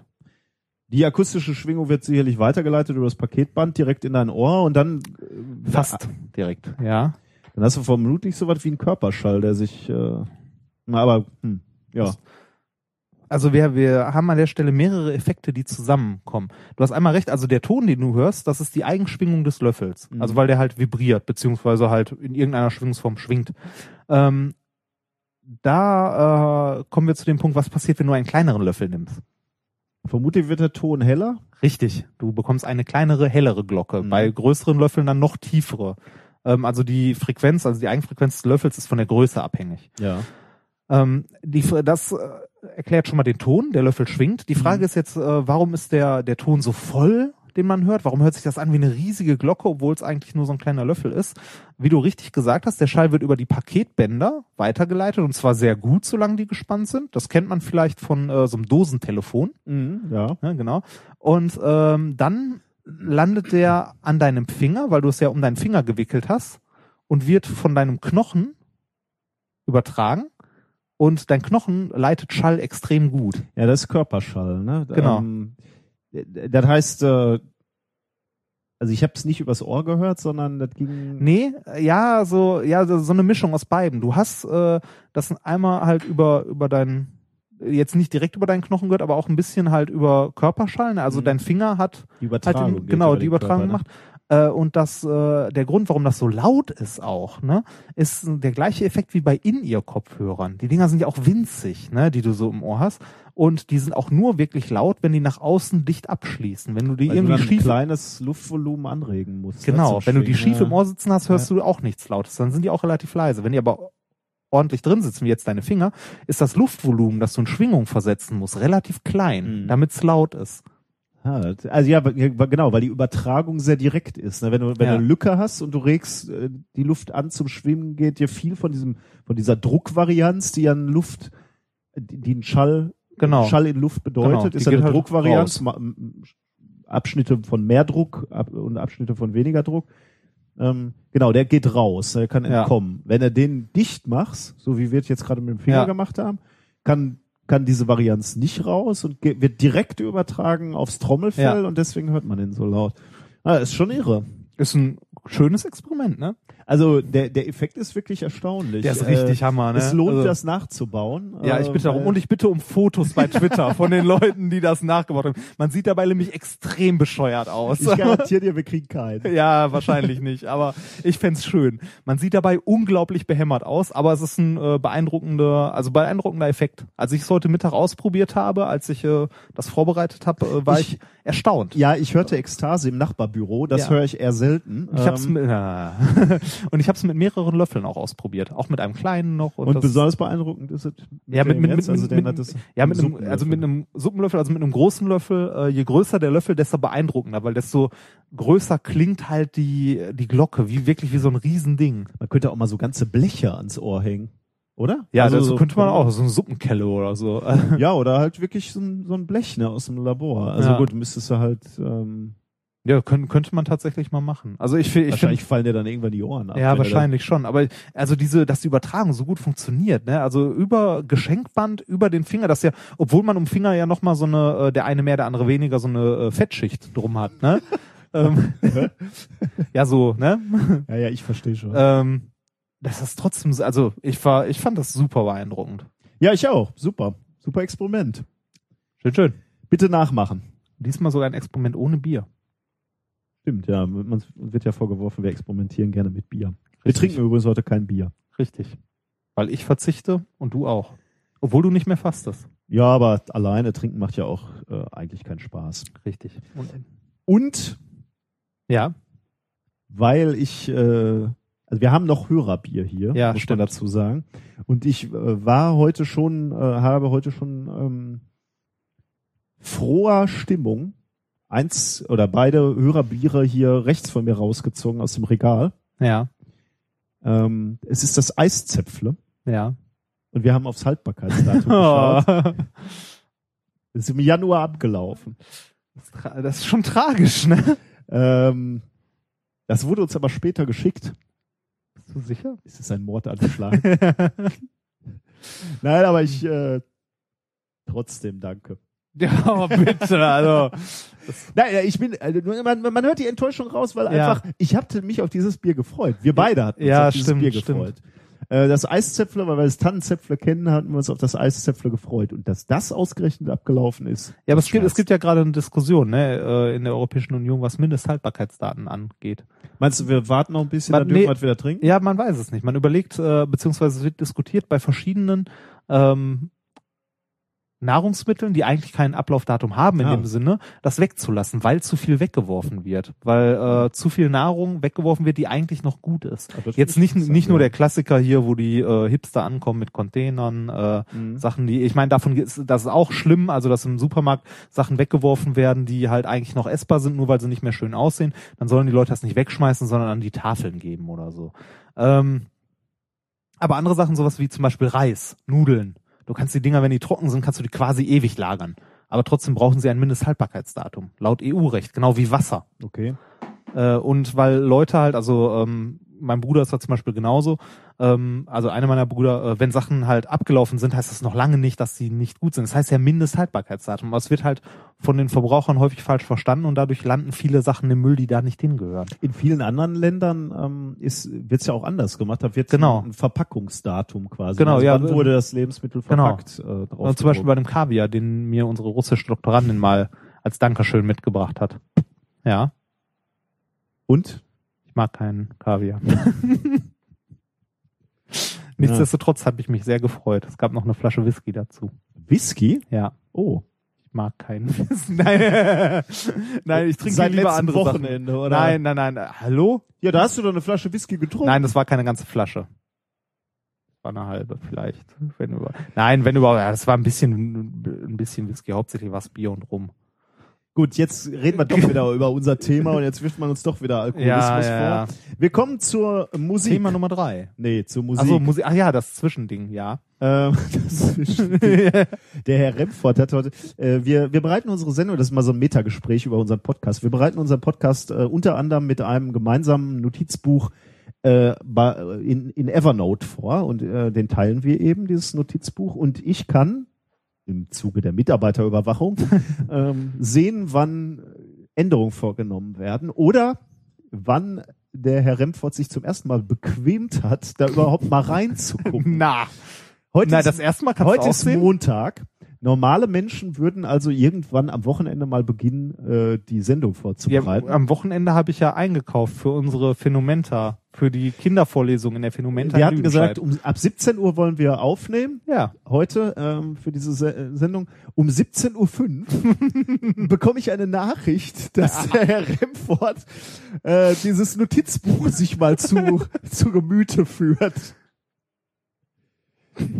In diesem Notizbuch, mein lieber Padawan, hättest du lesen können, dass wir auch wieder, wie immer, Musik haben. Eine, eine Musik haben, die du vermutlich wieder schrecklich finden wirst. Ich weiß nicht. Nee, äh, äh, diesen Song musst du jetzt mal durchstehen. Äh, ich erkläre das nachher. Äh, der, der Song ist von äh, Mr. Paar. Was ich ein bisschen schade finde an dieser Stelle, ist, dass die Musik, die ich raussuche, so selten zum Zuge kommt, weil du die schon Wochen vorher in den Sendungsplan hämmerst. Gelegentlich sind da mal welche bei, die ich auch in meiner Liste stehen habe, aber mach Der, mal. der Herr Remford hat ein unglaubliches Talent, seine Faulheit auch noch als mein Was denn? Makel darzustellen. Ja, so. Mr. Paar Ja. ist ein Lehrer und äh, der macht ähm, Science-Songs. Oh. Äh, also das kann man jetzt mögen oder nicht, ne? Aber das ist verhältnismäßig gut produziert und der hat Hunderte. Äh, ich ich gehe da gleich noch mal ein bisschen näher drauf ein. Ähm, äh, das, dieser Song heißt jetzt der DNA-Song, weil wir mein erstes Thema war halt Ja. so über, über DNA. Und da hören wir mal rein, beziehungsweise das, den hören wir uns mal an. Ähm, ja, und ich sag nachher noch was dazu. Mr. Paar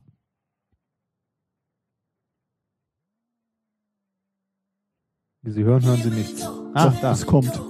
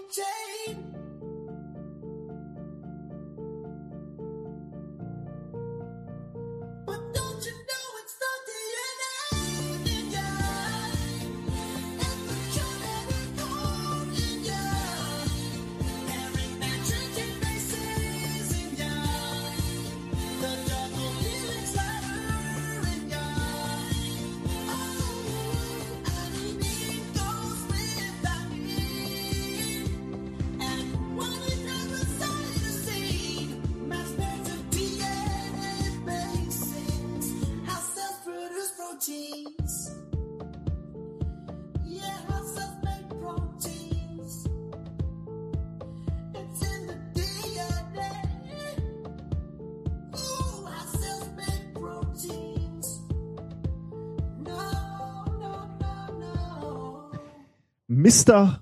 Paar, ein Lehrer.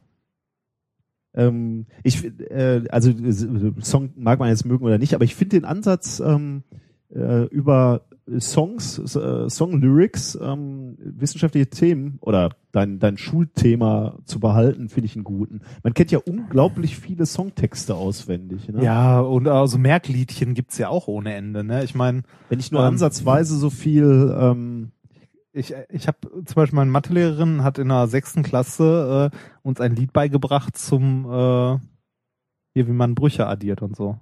und das kannst du noch? Ja. Ehrlich? Ja. Oh, mach mal. Nee, vergiss nee, es. nicht singen, aber sag mal so, so eine Textzeile. Äh, boah, wie, wie, warte mal, wie war das nochmal? Ähm, ich, ich kann den Text sprechen, aber ich Ja, werd's ja, nicht natürlich, singen. nicht Das. Multiplizieren ist wirklich der Renner, nimm Zähler mal Zähler und Nenner mal Nenner. Super, oder? Bisschen cheesy, aber Das sind so, das Multiplizieren. Und die Melodie kennt jeder, wie die weitergeht, ne? die, die hatte sie selbst äh, sich ausgedacht? Was, die oder? Melodie? Nee, äh, den, den Song, so den Text. Äh, oder keine Ahnung, ich glaube, ich ne? glaube schon, weiß ich nicht, aber das ist bis heute hängen geblieben. Und dann ihr, hast ich- du im Akkord gerechnet und musstest dabei singen? Ja? Und ich habe schon überlegt, ob ich es in in so einer der, chinesischen. ich habe tatsächlich schon, tatsächlich schon überlegt, ob ich es in der einen oder anderen Erstsemesterübung mal vorsinge, weil ich schon so häufig gesehen habe, dass Leute trotz Abitur nicht in der Lage sind, Bruch zu, Brüche zu addieren. Oh je, oh je, oh je. Äh, bleibt hängen, ne? Also ist lustig, bleibt hängen. Äh, das Multiplizieren. ist wirklich der, der Renner. Renner. Nimm Zähler mal Zähler und Nenner mal Nenner. Geht das noch weiter? Nee, äh, es gab aber, es gab diverse Lieder auch noch zum, äh, hier zum Dividieren irgendwie, äh, der Zähler und der Nenner, die hatten einen Streit, Oh, wer wohl wichtiger wäre.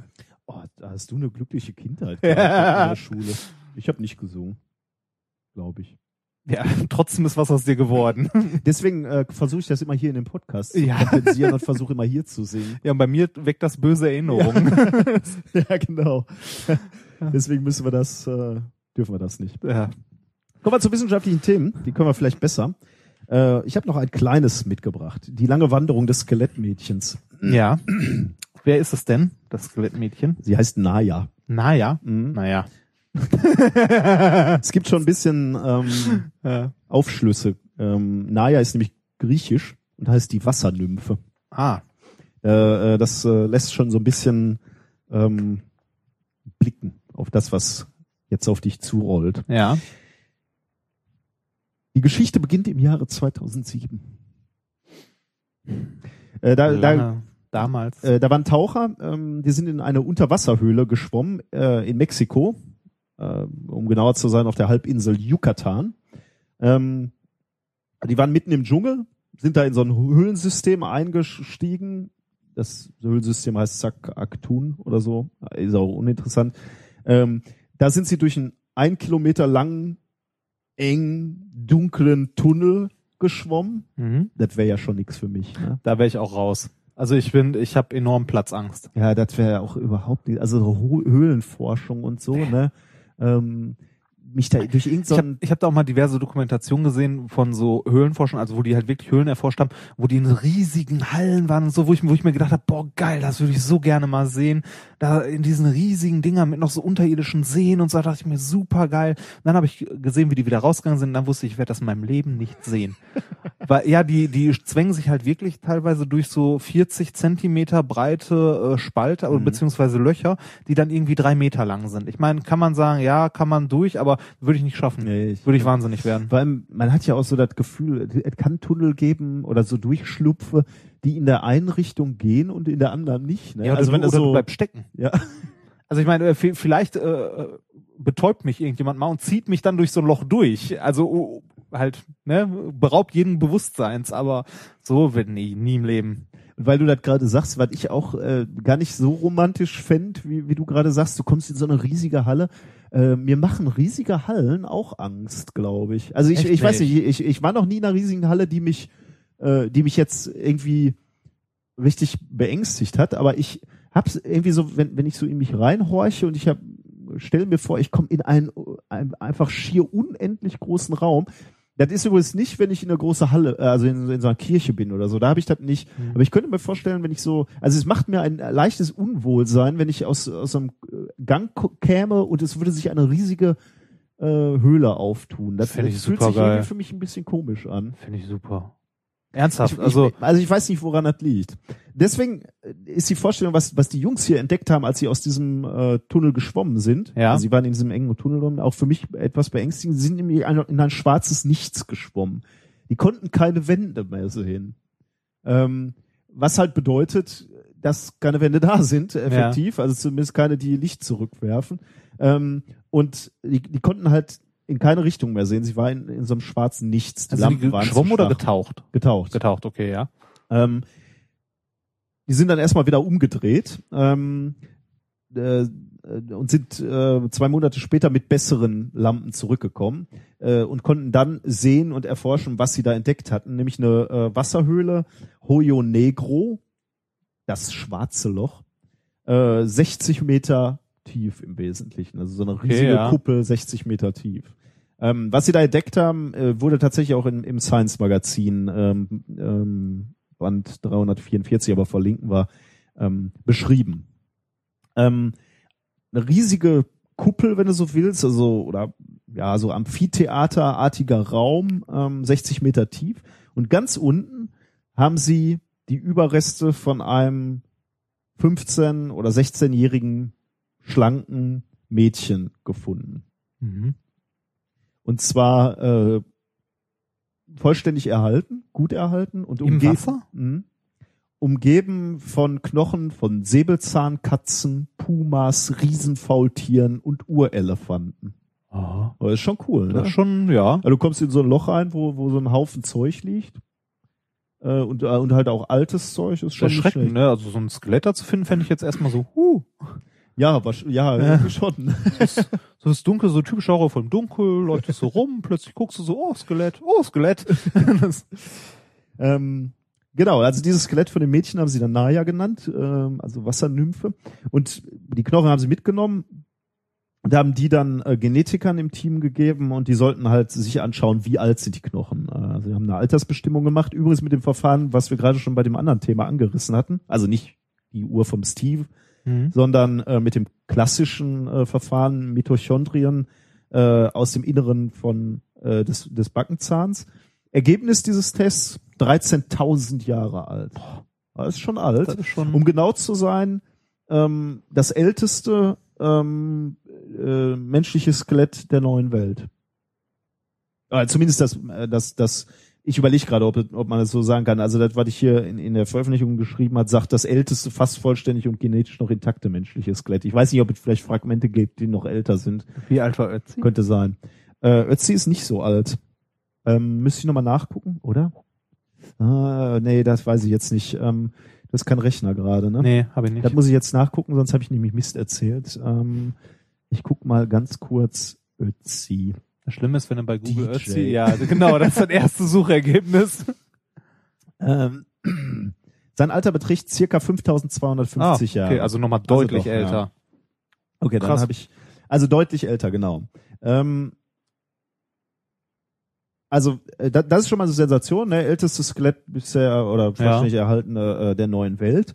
Ähm, darüber hinaus ähm, haben sie sich die Genetik ein bisschen angeguckt und kommen zu dem Ergebnis, passt super in die Ahnreihe der bisherigen Ureinwohner Amerikas. Mhm. Ähm, und dieser genetische Fingerprint, der da gefunden wurde, bestätigt auch die alte Theorie, die du sicher auch schon mal gehört hast, dass die Ureinwohner Amerikas über eine Landbrücke von Asien gekommen sind. Ja, weil da hat Gott die Menschen erschaffen, das wissen wir doch alle. Ach, jetzt kommst du wieder mit Gott.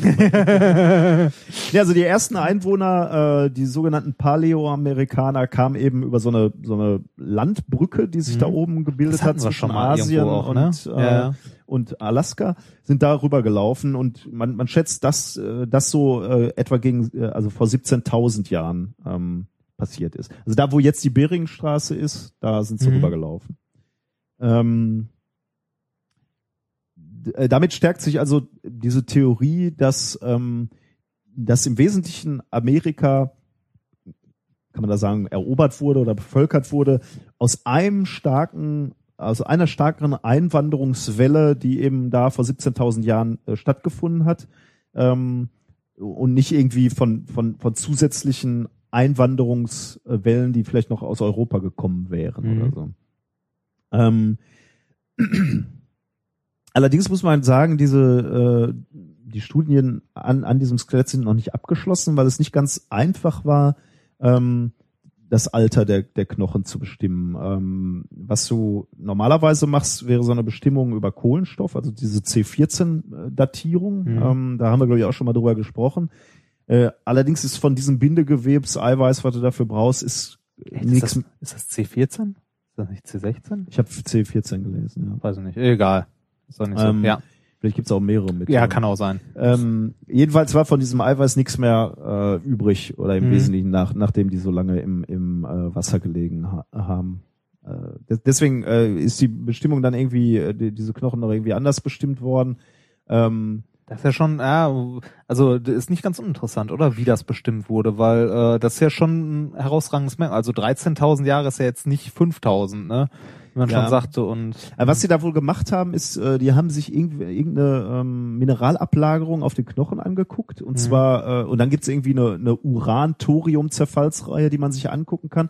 Und, man, und das haben sie wohl gemacht. Und dann kannst du sagen, und zwar nur eine, eine untere Grenze angeben. Damit können sie sagen, äh, dieses Mädchen äh, äh, muss mindestens 12.000 Jahre alt sein. Ah, okay. Das ist die untere Grenze. Jetzt haben sie sich noch angeguckt, was liegt da noch so alles rum. Ähm, und da haben sie, haben sie halt gesehen, ähm, da, darüber haben sie die Obergrenze des Alters äh, definiert, weil die, die ganzen Tiere, die da rumliegen, äh, Mhm. beispielsweise das Riesenfaultier, oder, das lese ich jetzt nur ab und ich hoffe, du fragst mich nicht, das Gomphotherium, ah, ja, ja, das das ist eine, irgend, irgend so ein Elefantenuran. jeder sollte ein Gomphotherium haben. Ich hätte gern Gomphotherium, Ja. muss ich sagen. Ähm, die, die waren zu dem Zeitpunkt praktisch schon ausgestorben. Also Ah. da würde man sagen, irgendwo so zwischen 12.000 und 13.000 Jahren muss das wohl Mhm. äh, sein, ähm, alt sein. Ähm, als ja, als, als das Mädchen da reingefallen ist. Ne? Als, als zu dem Zeitpunkt, wo das Mädchen in diese Höhle reingefallen ist, gab da noch kein Wasser drin. Also Hm. ähm, das heißt, sie ist da irgendwann mal reingestrauchelt mit diesen ganzen Tieren. Also nicht gleichzeitig, aber Noah auf dem Weg Siehste? zur Arche. Siehste? Da ist er wieder. Siehst du, ja. Das, Ähm, äh, eine Besonderheit hat dieses Mädchen noch und dann jetzt mer merke ich, wird's vermutlich wieder, bringst du uns wieder auf metaphysische Ebene. Ähm, die Kopfform von Naya ist ein bisschen ähm, anders als von, von heutigen Ureinwohnern. Ähm, der Kopf von Naya ist größer und ein bisschen spitzer zulaufend. hm. Da, da, da, Aliens. Natürlich. Nein, natürlich keine Aliens, sondern was, was die Wissenschaftler glauben, ist, ähm, dass das so eine ähm, äh, also wa- was, was die Leute glauben, ist, äh, dass, dass diese spezielle Kopfform so eine domestizierte Form des, des Kopfes ist, die sich dadurch gebildet hat, hat, dass ähm, zunächst so ein Schwall an Menschen kam aus Ja. Asien. Dieser Schwall ist aber abgebrochen. Ähm, und dadurch hast du nicht so eine kontinuierliche Durchmischung gehabt, äh, da, dass Mhm. sich Menschen halt kontinuierlich miteinander vermischt und, und, und verändert, gemeinsam verändert haben, sondern du hattest so eine kleine, in Anführungsstrichen, kleine Gemeinschaft äh, auf Nordamerika, die sich dann, äh, und Mittelamerika, die sich dann ähm, für sich verändert haben. und Gibt's was, was, was sagt uns das? Das sagt, dieser Zustrom muss abgebrochen sein über die Beringstraße. Und das lässt Forscher vermuten, dass kurz nach dieser ersten Wan- Einwanderungswelle vor 17.000 äh, Jahren diese, diese, dieser Weg abgeschlossen war. Und da forschen, äh, glauben die Forscher, dass der Grund dafür ist, dass sich da im Norden eben ein Eispanzer ausgebildet hat. Das war diese der ähm, Mhm. die Eiszeit, die dann die, die Gletscher nach äh, nach Süden getrieben hat. Und deswegen war dieser Weg über die über diese Beringstraße unpassierbar oder zumindest Mhm. naja, nur noch sehr mühselig passierbar und dass deswegen keine Durchmischung mehr stattgefunden hat. Hm. Ja. Gibt's Bilder davon? Ähm, Von der Kopfform? also ich habe ein Bild von dem äh, Kopf gesehen, also von Ah. dem Skelettkopf. Ja, so spitz zulaufen oder wie? Nicht, also ich glaube, wir sehen da keinen Unterschied. Ah, ähm, ich äh, müsste ich noch mal gucken. Kennst also, du den Film Coneheads? ja. Ja. Naja. Ähm, du kennst zu allem Film. Ne, ja, natürlich. Ja, das, das ist mein Bildungs-, also darauf beruht meine Bildung. Hollywood. eigentlich. Ja, und du machst es ja nicht schlecht. Ja, läuft, ne? Schönes Thema. ja. Interessant. Also ist Ötzi nicht mehr der älteste Mensch der Welt. Ja, aber das war aber auch so noch nicht, ne? Oder? Oder besterhaltene älteste irgendwas. Ja, daher hing ja sogar noch Pelle dran an dem, ne? Der war tätowiert. Stimmt. Habe ja. ich in meiner Diplomarbeit zitiert. Der war nämlich mit Kohlenstoff, Ja. ähm, also mit ne, Ruß hier Ich habe tätowiert. ich hab mal auch eine Vort einen Vortrag gegeben über ähm, biokompatible Schichten und Ah, das ja. war auch eins meiner Beispiele. Ja, und genau in dem Zusammenhang habe ich das auch zitiert. Ja, du Das hast halt Kohlen- von einem Guten gelernt. Ach, das habe ich vor. Ach, geh weg. so. Ja, schönes Thema. Kommen wir zu Ich bin gespannt. meinem äh, letzten Thema für heute. Ich finde es großartig. Also ich finde es tatsächlich unglaublich lustig ähm, und bez- bin der festen Überzeugung, dass das ein Kandidat für einen Ig Nobelpreis ist. Weise Worte von jemandem Ich bin, ich bin mir nicht sicher, wo da die Anwendung außerhalb von England liegt. in meinem Garten, glaube ich. Ja, weiß ich nicht. Ja, guck, ja, ich weiß nicht, ob du eine so gute, äh, also ob du auch so eine Gartenkultur pflegst wie der Engländer an sich. Ist ja, Du warst schon mal in meinem Garten, oder? ja. Dann solltest Also du wissen, nein. Ja, die, meine Gartenkultur ist katastrophal. ja. Okay. Ich hasse Gartenarbeit. Muss ich wirklich, an dieser Stelle muss ich das einmal sagen. Ich finde Gartenarbeit so schrecklich. Diesen Dreck. Der ist, Ich weiß nicht, ich, ich scheue keine Arbeit, ne, auch keine körperliche Arbeit. Ich trage gerne Steine durch die Gegend. Spricht aus Erfahrung. Aber, Gartenarbeit, aber ja, kann ich, Gartenarbeit. kann ich sogar teilweise nachvollziehen. Voll- Ist auch nicht so meins. Also ich sitz gerne im Garten und grill.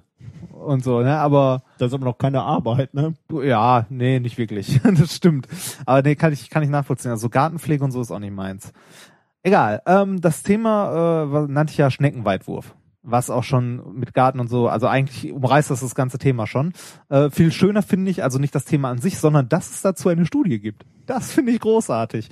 Ähm, es ist ein Invited Comment ähm, erschienen im, äh, boah, was ist denn das? Äh, boah, im Physiker Scripta.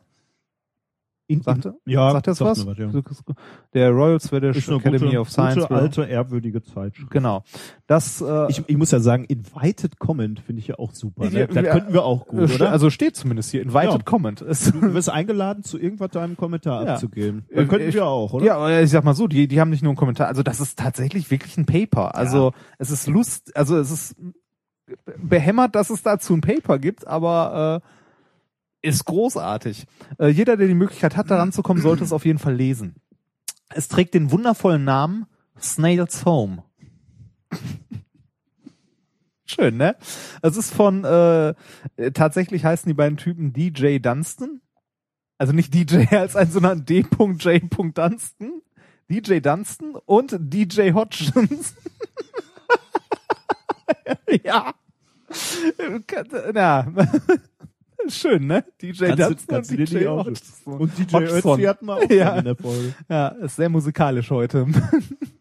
ähm, der Nein, eine äh, kommt von der äh, School of Physics and Astronomy äh, Queen Mary University of äh, University of London und der andere vom ähm, boah, was ist das College of Life äh, College, äh, College of Life and Environmental Science der University of Exeter. Hm. Die beiden haben Folgendes untersucht. Und zwar, ähm, was, also du, du hast ja auch einen Garten, wie du sagtest, ne? Wenn du in deinem Garten neue Sachen pflanzt, was geht dir da am meisten auf den Senkel nach einer gewissen Zeit? Wer ist der größte Feind des Gärtners?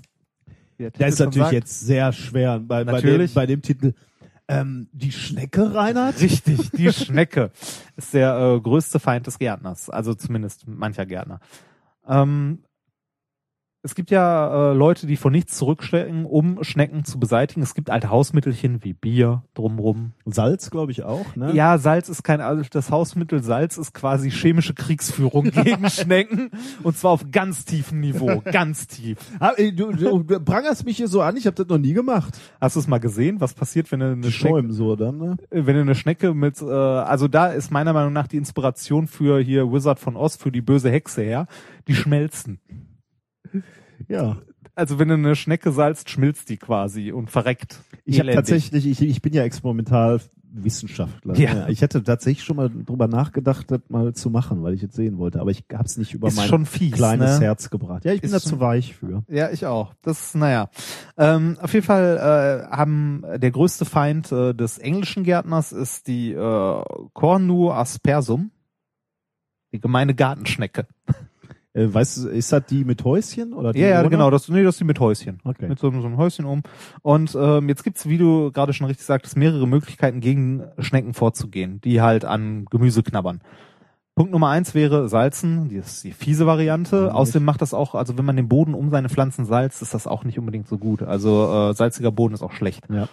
Ähm, diverse chemische Mittel sind halt auch nicht so schön. Es gibt auch noch handfeste Mittel, die man betreiben kann. Man kann die Schnecke nehmen. Ich, äh, darf ich, da, Ja, wie der Titel sagte. Man kann die Schnecke einfach nehmen und wegwerfen. was ja insofern ein bisschen blöd ist, weil nebenan ist ja wahrscheinlich der nächste Garten. Äh, Richtig. Kommt halt drauf an, ob man seinen Nachbarn mag oder, mag oder nicht. Es könnte in einen Schneckenkrieg aus, ausarten. Ähm, tatsächlich äh, haben sie das untersucht. Ne? Also was passiert mit Schnecken, die ich aus meinem Garten wegwerfe? Dazu möchte ich dir äh, Figure One von diesem Paper zeigen. Figure One ist großartig. Wu- eine beschreibt, be, beschreibt äh, Figure One beschreibt nämlich auch den Versuchsaufbau. Die haben, also ich sag erst mal, was die gemacht haben. Die haben einen Garten genommen in einen kleinen Fort von London. wenn die jetzt also, ein Schneckenkatapult gebaut nein, haben. nein, nein, nein, nein, das haben sie. Die haben ein Fort, also in einem kleinen Fort haben die halt so einen, so einen Garten genommen, haben da, ähm, warte mal, wo habe ich es mir aufgeschrieben? Äh, 2001 war das, haben die 120 neue Pflänzchen gesetzt und äh, nach wenigen Tagen haben sie an diesen Pflänzchen großen Schaden durch, äh, Schaden durch Schneckenfraß äh, festgestellt. Genau. Und das ist gerade bei jungen Pflanzen problematisch, weil wenn du junge neue Pflanzen äh, pflanzt und die von Schnecken angeknabbert werden, dann Traumatisierst du sie so sehr, Nee, die verrecken gehen. halt, ne? Ja, genau, die verrecken halt, so wie deine Blumen hier. Die eine von deinen Büropflanzen ist übrigens tot mittlerweile. Es, es müssen Schnecken gewesen ja, sein. ja, genau. Ähm, also die, die verrecken halt. Und deshalb ist es gerade wichtig, am Anfang die halt zu schützen. So. Ähm, was macht man also? Man möchte, man hat ja ein Gewissen, wie du sagtest, und möchte die Schnecken nicht töten, sondern man möchte sie, äh, ja, jetzt wollte ich schon fast deportieren sagen, äh, wegbringen. Ja, das wäre böse, ne? Man nimmt die Schnecken und wirft sie weg. Also bringt, so ja, bringt sie zu, bringt sie zum Nachbarn. Also wirft sie in den Nachbarsgarten äh, oder halt sonst wohin. Und ähm, das haben die halt auch gemacht. Die haben sich äh, dann diesen Garten genommen, haben alle Schnecken, die die da gefunden haben, ähm, markiert, dass halt die Schnecke aus dem Garten kam und weggeworfen. Beziehungsweise an verschiedenen weit, an verschiedenen weit, äh, an verschiedenen weit entfernten Stellen wieder ausgesetzt. Ah, die haben sie nicht geworfen, sondern irgendwo hingesetzt. Nein, sie haben sie auch geworfen. Mein Gott. Schön, ne? Äh, aber die haben sie markiert und halt weggebracht in verschiedene Entfernungen. Ähm, dazu, wie gesagt, Figure One, Testing Ground, äh, ein schematische Zeichnung des Gartens. Das muss ich dir zeigen. Figure One. ist Was geil, ich sehe, ne? ist tatsächlich eine Wurfparabel äh, und, und äh, Abschnitte bezeichnet. Genau. Du hast, Genau. du hast hier, hier ist der Garten. Hier steht auch Blanche. Äh, wie man sieht, fängt Blanche auch nicht im Boden an, sondern aus einer gewissen Höhe. Auf der Dann ist die Wurfparabel über eine Mauer. Ja. Da ist ein Weg, da ist ein Zaun und dahinter dem Zaun ist Wasteland, beziehungsweise der Garten des Nachbarn. Das meinen die ernst. Das meinen die ernst. Das, ich finde das super geil. Das Paper ist zum Schießen. ähm, also es geht weiter so. Es geht wirklich weiter so. Die haben dann nämlich äh, verschiedene Fakten mal äh, untersucht. Erstmal, womit haben sie die Schnecken markiert? Was ist das Standardmittel, mit dem man Schnecken markieren kann? ich habe nicht die geringste Ahnung. Tippex. Es wird im Paper auch erwähnt als, äh, ich weiß gar nicht, was die, äh, die haben irgendwie Farbmarker, bla bla bla, in Klammern Tippex. Das heißt, ich kann in meinen Garten laufen und die Schnecken mit Tippex. Du kannst das nachmachen. Du kannst in deinen Garten gehen, äh, die Schnecken nehmen, markieren und wegwerfen. Die haben das aber auch nur mit Please ausgewachsenen return Schnecken to sender. Ja, das, ja, jetzt kommt nämlich der Punkt. Kommen Schnecken wieder? Ja, das, ich- ist, das ist nämlich heiß diskutiert gewesen bis zu dieser Studie Ja, auch, glaub ich, ob ja. Schnecken ein äh, Wichtige Studie. Ja, ja, natürlich, ja, siehst du? Also du sagst das hier so abfällig, also für den gartenliebenden Engländer ist das eine wichtige Studie. Ähm, die haben nämlich ähm, auch darüber diskutiert, aus äh, hervorgehenden, also Vorgängerpapern und so weiter, ob Schnecken sowas wie einen Heimkehrinstinkt haben. So wie Brieftauben. Mhm. Weiß man nicht. Noch nicht. Jetzt haben sie hier halt ne, geguckt ähm, und haben festgestellt, ja, Schnecken haben einen Heimkehrreflex. Aber äh, das kommt später. Ähm, zu den Versuchsparametern nochmal. Die haben diese Schnecken genommen und halt weggeworfen und haben dann auch noch getestet, ausgerechnet und gemessen, ähm, dass die Schnecken im Durchschnitt fünf Meter weit fliegen. Also die, dieser Weg von Mauer, Weg und über Zaun sind ungefähr fünf Meter und die durchschnittliche Auftreffgeschwindigkeit der Schnecke liegt bei circa neun Metern pro Sekunde. Naja. Super, oder?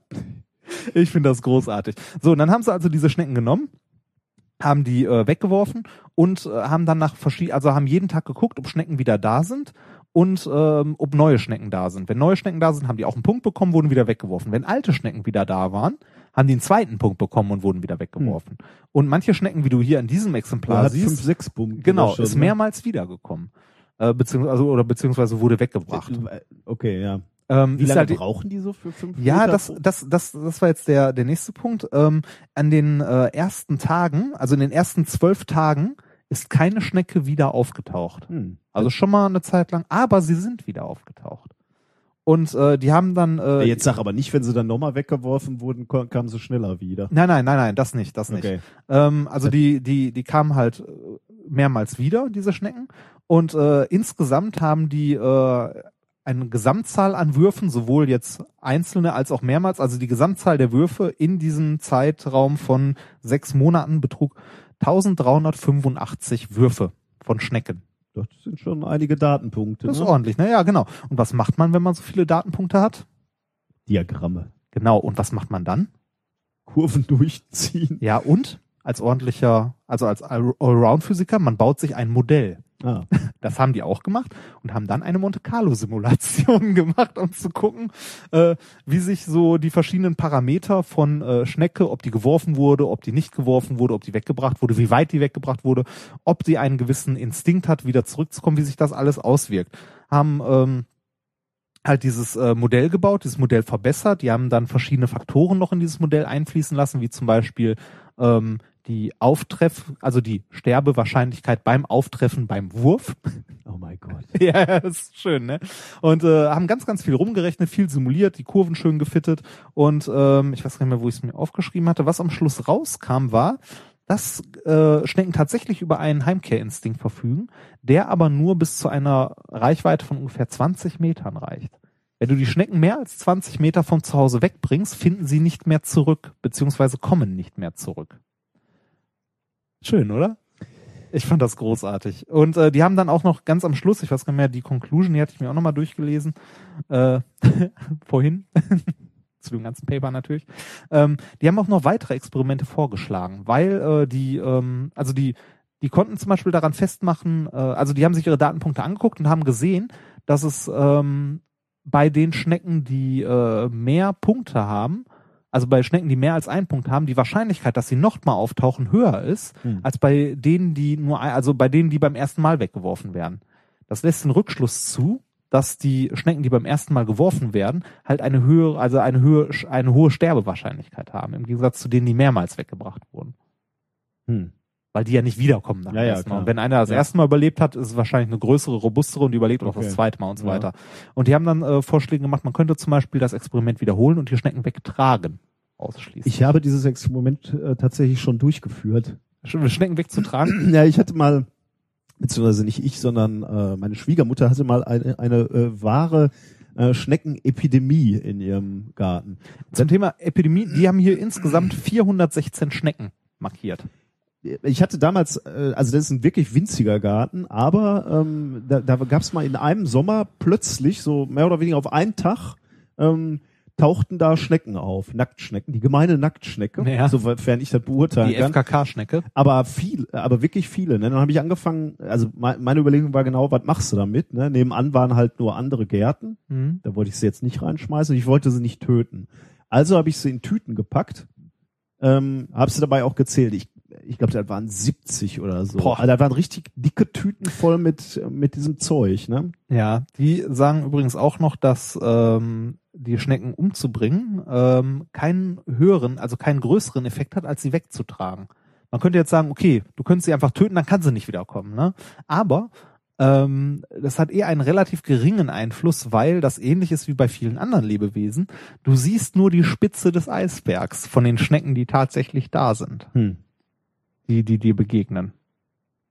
Also ich, ich habe dann die diese Tüten weggeschleppt Ja. äh, auf den benachbarten Spielplatz. Wie weit? Waren es 20 ja, das Meter? kommt ganz gut hin. Also das war, also ich denke, es war ein bisschen mehr als 20 Ja, Meter, aber nicht viel mehr. Also vielleicht 30 oder das hat so. dann geholfen. Äh, und die sind nicht wiedergekommen. Ja. Ja.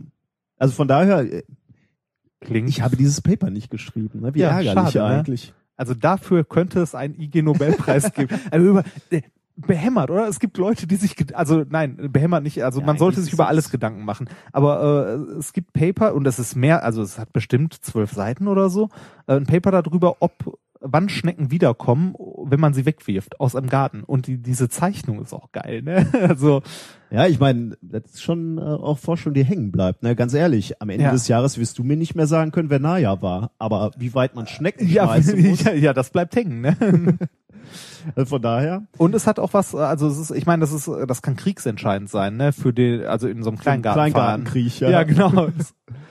so in Nachbars, also ich meine, äh, du kannst damit quasi, also du musst, du musst dir zum Beispiel überlegen, du musst taktisch Krieg führen. Wenn du deinen direkten, deinen direkten Parzellennachbar im Kleingarten nicht leiden kannst, bringt es nichts, dem die Schnecken hinzuwerfen, weil die halt wiederkommen. Was aber was bringt, ist zum übernächsten Nachbarn die zu werfen, weil dann kommen sie nicht mehr zu dir wieder, können aber immer noch deinen direkten Nachbarn befallen. Ich sehe, äh, du beherrschst die Kunst der äh, Gartenkriegsführung. Hallo, ich bin im Ruhrgebiet aufgewachsen. Das, das, Das gehört jetzt zur. Grundausbildung. Ja, das, okay, wir hatten nie einen. Aber ja, wir auch nicht. Aber, aber die, die eine oder andere Feier wirst du im Schrebergarten ja, erlebt ja, haben, ja, ja, ne? ja, das, das übliche so Geburtstage und Ja, so. ja, ja. Ja. Ich auch. Aber sch- ist eigentlich immer nett. Vor allem, weil man nicht aufräumen muss Es danach. ist so ein bisschen miefig, piefig. Ach, ja. es- Ja, so ein Kleingartenverein ist ja, also, Sag mal so, es gibt weniger, also es gibt, glaube ich, nicht mehr, also viele Sachen in Deutschland, die stärker reglementiert sind.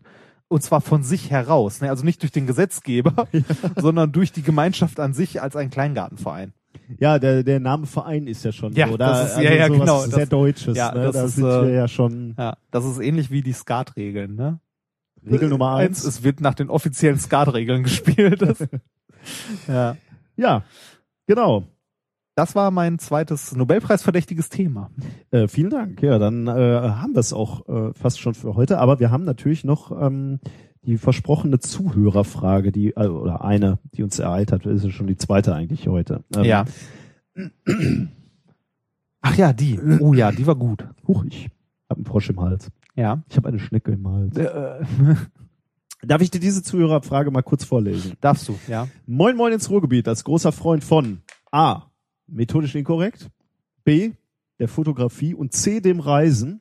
Ich finde die Reihenfolge sehr begrüßenswert. Find, ja, auch. Ja, das ist die einzig richtige. habe ich eine kleine, eher theoretische Frage für euch. Mit dem Sommer nähert sich auch die Urlaubszeit und die damit bei Flugreisen übliche Gepäckbegrenzung. Wenn ich als versierter Hobbyfotograf beim Abflug in die gewählte Destination meinen Koffer mit genau 20 Kilo A. unbelichtetem analogen 35 Millimeter Film oder B.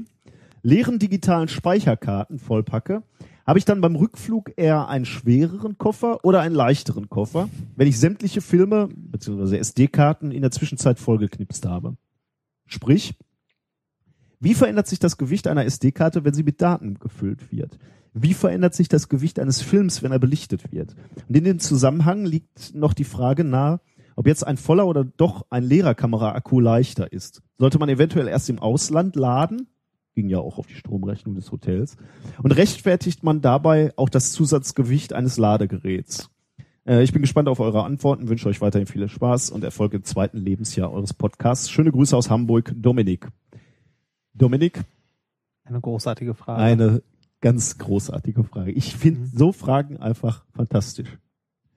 Ähm, äh, unter anderem, ich muss einen kleinen Rant loslassen, glaube ich. Ja. Ich habe, äh, also ich Du, fand, hast- die- du hast sie mir gegenüber schon mal die Tage angedeutet, Angedeutet. und ich kann da nur voll und ganz einstimmen. ich habe, äh, ähm, also ich habe mir ein bisschen Gedanken natürlich gemacht zu der Frage und unter anderem auch nochmal das Internet bemüht. Und was man dort im Wesentlichen findet, ähm, sind äh, neugierige, aufgeweckte Menschen wie Dominik, der, äh, die diese Frage stellen und dann ignorante Arschlöcher, ja. äh, die dann äh, auf diese Frage antworten, ähm, wie doof der Fragensteller doch ist, weil digitale Informationen auf Speicherkarten ja nur Nullen und Einsen sind und die ja bekanntlich nichts wiegen. Ähm, äh, und deswegen wäre die Frage völlig äh, äh, dumm, kann man glaube ich Ja. sagen. Dumm, dumm. Dazu möchte ich, äh, Ich, den Vergleich, den ich dazu ja, dir auch schon gesagt habe, einmal kurz äh, ich bitte drum, kommunizieren. ja. Wenn ich meine Informationen in einem Regal, sagen wir mal, in Form von Nullen und Einsen speichere, in dem eine Null ein leerer Regalplatz ist und eine Eins ein Ziegelstein, ist das auch eine digitale Speicherform von Nullen und Einsen. Und so aus dem Bauch heraus würde ich jetzt mal sagen, das Billy, äh, Billy-Regal mit der halben Häuserwand drin ist schwerer als das andere. Obwohl es nur, also ich mag falsch, also es mag ein Fehler sein, es sind halt nur Nullen und Einsen. Aber manchmal wiegen Nullen und Einsen was. Ja. Und, und, das, äh, und genau, das ist eben die Fragestellung. Ne? Natürlich äh, ist die digitale Information ist entweder eine Null oder eine Eins, ein An oder Ja. Aus. Die Frage ist aber immer noch, Wer ist der Informationsträger? genau, wo, wo wird es gespeichert und Ja. wie wird es gespeichert? Die Menschen, die also äh, diese Frage als dumm abtun, haben nicht mal, Habt ihr nicht mal eine Sekunde drüber haben nicht nachgedacht? eine Sekunde drüber nachgedacht, wie, genau, wo, wie diese Information abgespeichert wird. Ja, Ne? weil, wie gesagt, also gerade Einsen und Nullen kann man halt auf tausend verschiedene Ja, Arten. Man kann irgendwie, weiß ich nicht, man kann ein Elektron irgendwo hinschieben, das wiegt ja auch was. Ja, Ne? ja. Äh, man, man kann, äh, weiß ich nicht, man kann kleine dicke Kinder auf Also also alles Mögliche. Das find, das, da, da musste ich mich so dermaßen drüber aufregen, Zu Recht. weil ich das so schlimm finde. Weißt du, was, was das Schlimmste, was ich daran finde, ist, dass, dass diese äh, ignoranten Menschen ne, im Grunde genommen so, so, so zum Teil äh, die Meinungsmache im Internet und damit ja auch irgendwie in der Gesellschaft bestimmen. Warum? Weil sie am lautesten schreien. Ne? Ja. Weil die die Ersten sind, die da auftauchen und sagen, ähm, ihr seid alle doof. Das ist doch Quatsch, könnte die Frage ist Quatsch. aufregen, Ne? Ja, Ja. genau. Also dieses, äh, diese Frage darf man gar nicht stellen, weil sie doof ist. Ne? Ja, Dann darf jede verdammte Frage stellen und insbesondere, wenn sie so, so gut ist. ja. Also, äh, ich riech mich schon wieder auf. Hört nie auf, Fragen zu stellen wie ein Kind, weil ähm, Das sind die einzig richtigen. das sind ja alle, gebt euch nie mit oberflächlichen Antworten zufrieden. Ihr müsst immer weiter rein, rein, rein. Erst dann, äh, gut, irgendwann versteht man es nicht mehr, aber das ist auch okay. Ähm, Deshalb haben wir ja die Mathematik erfunden, damit wir irgendwann sagen können, das ist ganz einfach. Und die Leute dann aufhören zu fragen. ja, also. Wie, da, da möchte ich auch nochmal äh, den guten, den ich schon häufiger zitiert habe, Jan Philipp Zimny, ähm, mit seinem wundervollen Text, den wir auch mal als Abschluss hatten, zitieren. Ähm, die Hälfte aller physikalischen Gesetze gilt wahrscheinlich nur, weil bis jetzt niemand getraut hat, äh, sich getraut hat, die nachzurechnen. Äh, ja, ja. Ne? Dafür halt, mach weiter. also hört Hör nie auf, die Welt zu hinterfragen und nehmt nie irgendwas als gegeben hin. Versucht Ja. zu verstehen. Ähm, aber jetzt zurück zu dieser äh, Und, und bevor ihr irgendwo ins Internet Frage. schreibt, die Frage ist blöd, denkt nochmal drüber nach. ob ihr vielleicht blöd Ja. seid. Nein, Ja. aber gut, unsere Hörer sind nicht blöd, kann also Nein. nicht sein. Ähm, äh, ja, wir, äh, die Frage finde ich ganz toll und ich möchte, äh, wir wollen die gerne nochmal irgendwie so ähm, Versuchen zu beantworten. versuchen zu beantworten, genau. Fangen wir mit dem klassischen Film an. Ähm, also der klassische Schwarz-Weiß-Film, sagen wir mal. Ich äh, meine meine Zeit der Analogfotografie ist ein bisschen her, deswegen entschuldigt, wenn, wenn das vielleicht nicht alles so ähm, Methodisch korrekt ist. Genau. Ja, Gott sei Dank haben wir unsere Sendung ja schon entsprechend genannt. Also nehmen wir einen klassischen Schwarz-Weiß-Film. Ähm, was haben wir da? Wir haben da eine mh, Chemikalie, Silberhalogenid, ähm, in so einer Photoemulsionsschicht eingeschlossen, ähm, die, wenn man sie belichtet, mh, zerfällt. Also das Silberhalogenid äh, in zwei Bestandteile, in Silber und Jod. Okay. Und dadurch ändert sich die Farbe. Das heißt, ja. äh, dadurch kannst du also, wenn, du- wenn du Teile davon belichtest, ändert, änderst du die Farbe und du hast also ähm, ähm, ja, also äh, durchsichtige und nicht durchsichtige Stellen. Ja. Dadurch machst du Schwarz-Weiß-Fotografie. Ähm, die Photoemulsionsschicht, in der äh, dein, dein Silberiod ist, erhält aber beide Reaktionsprodukte, also sowohl das Silber als auch das entstandene Jod fest. Theoretisch geht also erstmal nichts an Masse verloren. Ähm, Und es kommt auch nichts dazu. Genau, ja. Genau, es kommt nichts dazu Mhm. und es geht nichts weg. Ähm, die, die, die zwei Komponenten zerfallen, aber sind halt beide noch da. Also im Wesentlichen hast du ein Nullsummenspiel. Also du hast Mhm. jetzt zwei Summanden, aber die, äh, die sind halt immer noch da. Könnte man meinen. Hat sich nichts getan. Aber jetzt kommt ein interessanter Spin. Wir müssen nämlich jetzt noch über Einstein reden. Ähm, Einstein äh, hat äh, diese- ganz berühmte Formel ähm, definiert, die jeder kennt. Äh, Ja. Es war nicht die Konsequenz. Das war die mit dem dahinter. Fotoeffekt, ne? das ist sehr schön. Ja, natürlich, die für die ja den Nobelpreis Ja, ja, genau. Ja. Nein, ich meine die klassische, die jeder kennt, ohne zwingend zu wissen, ähm, Was was, dahinter bedeutet. steckt. E ist gleich mc Quadrat. Also die Äqui was, was er damit gesagt hat, ist, äh, wir haben eine Äquivalenz von Masse und Energie. Also da, wo Energie ist, ist auch Masse und, und Masse oder in Masse steckt auch gleichzeitig Energie, kann man, glaube ich, so sagen. Ähm, ja, hat er, glaube ich, ich 1905, glaube ich. Aber äh, ist auch nicht so wichtig. Hätte Ja. ich mich jetzt nicht aus dem Fenster lehnen sollen. Aber ich, ich schätze mal so. da Er hat's hat mal das- irgendwann gesagt. Genau, ja. Einstein ist ja der Mensch, von dem am häufigsten gesagt wird, er hätte mal gesagt das. Ist das so? Ja, ist ich das glaub schon. belegt oder? nee, also das, äh, das müsste ich nochmal nachschlagen, aber das habe ich mal irgendwo gelesen, dass äh, das einer der häufigsten falsch zitierten Menschen ist oder so.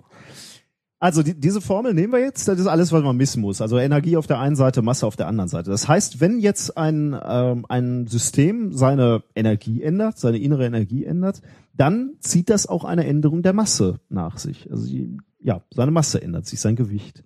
Ähm, Jetzt steht da aber noch dieses c Quadrat drin, relativ großer Faktor. Äh, Das führt dazu, dass ähm, Energieumsätze, die wir im Alltag typischerweise sehen, ähm, nicht dazu führen, dass, äh, dass große Masseunterschiede auftreten. Also nehm, nehmen wir so, so einen Klassiker, ähm, Verbrennung von Kohle beispielsweise. Wenn du Kohle verbrennst an Luft, ähm, bildet sich Kohlendioxid.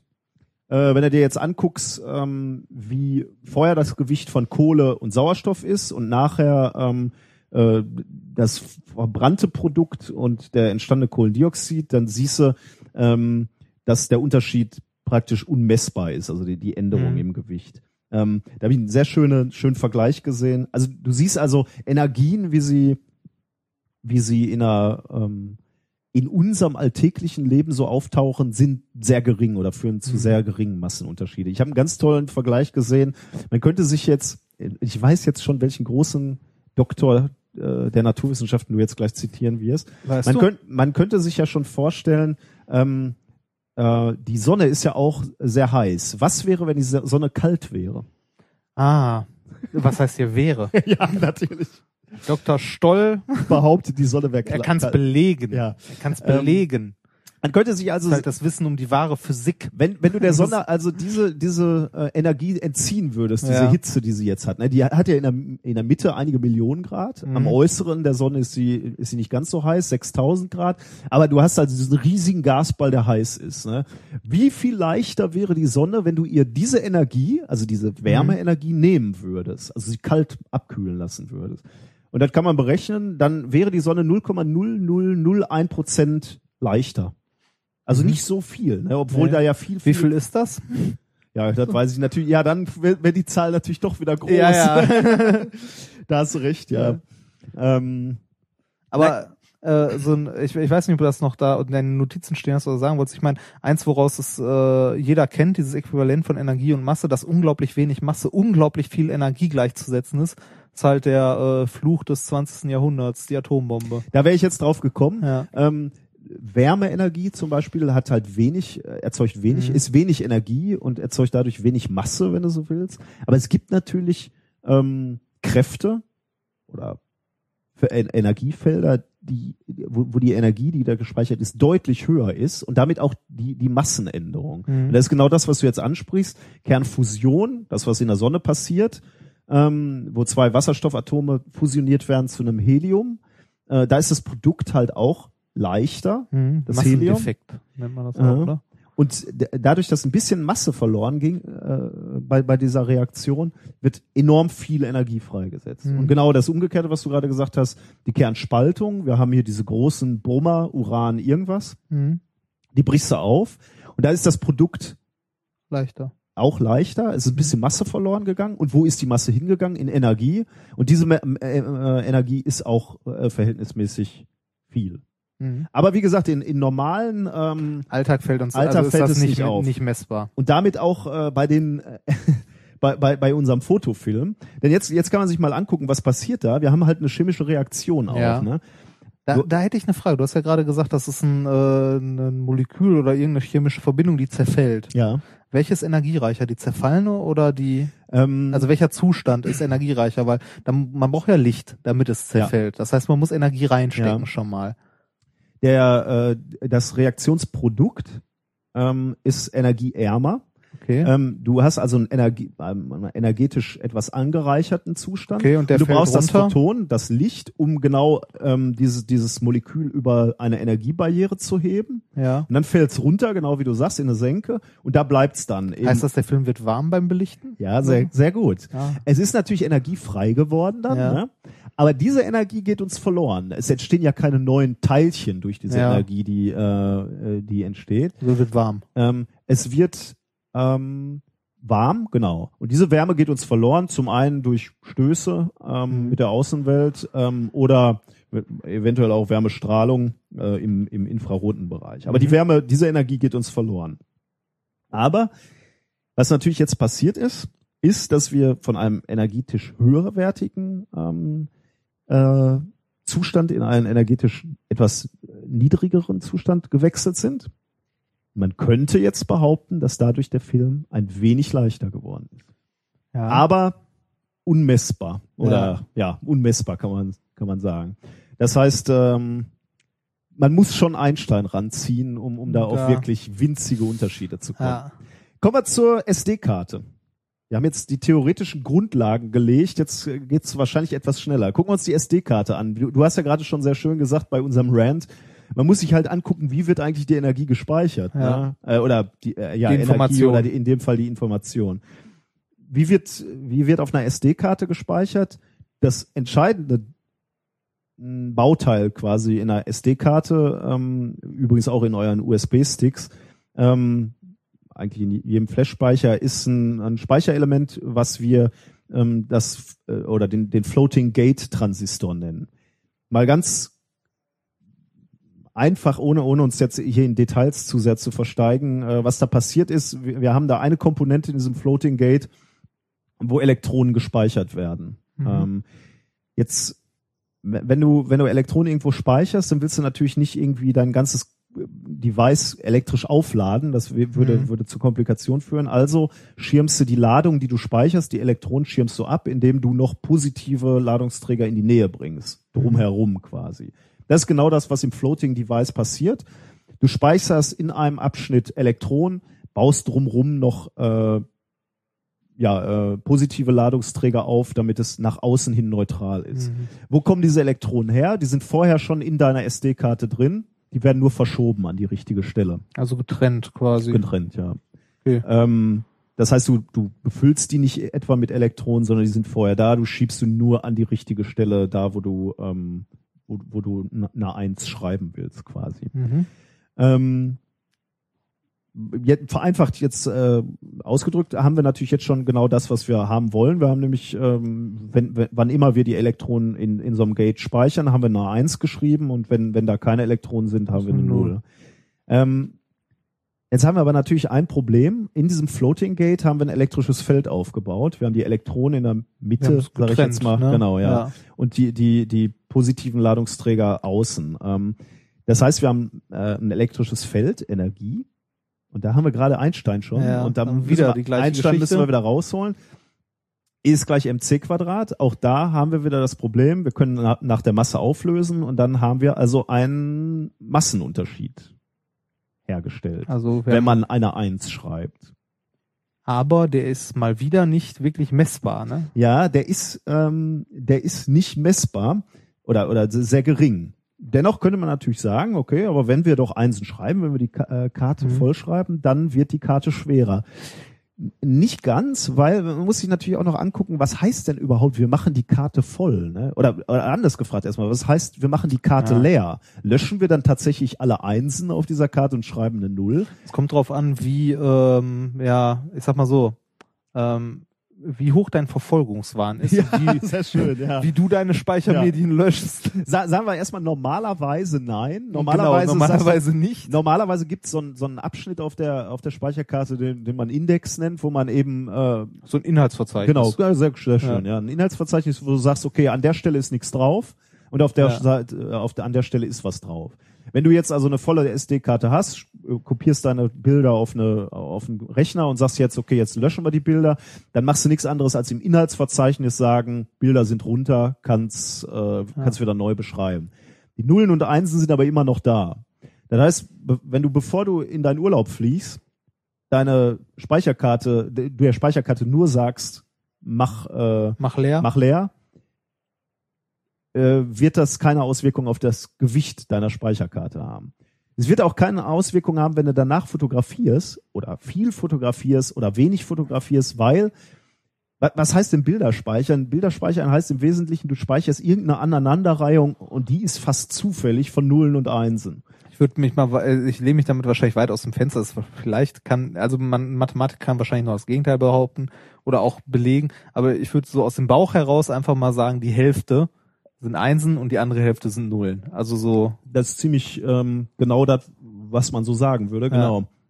Du hast, du hast eine ziemliche 50-50-Teilung und du, die Hälfte Ja. ist, äh, sind Nullen und Einsen.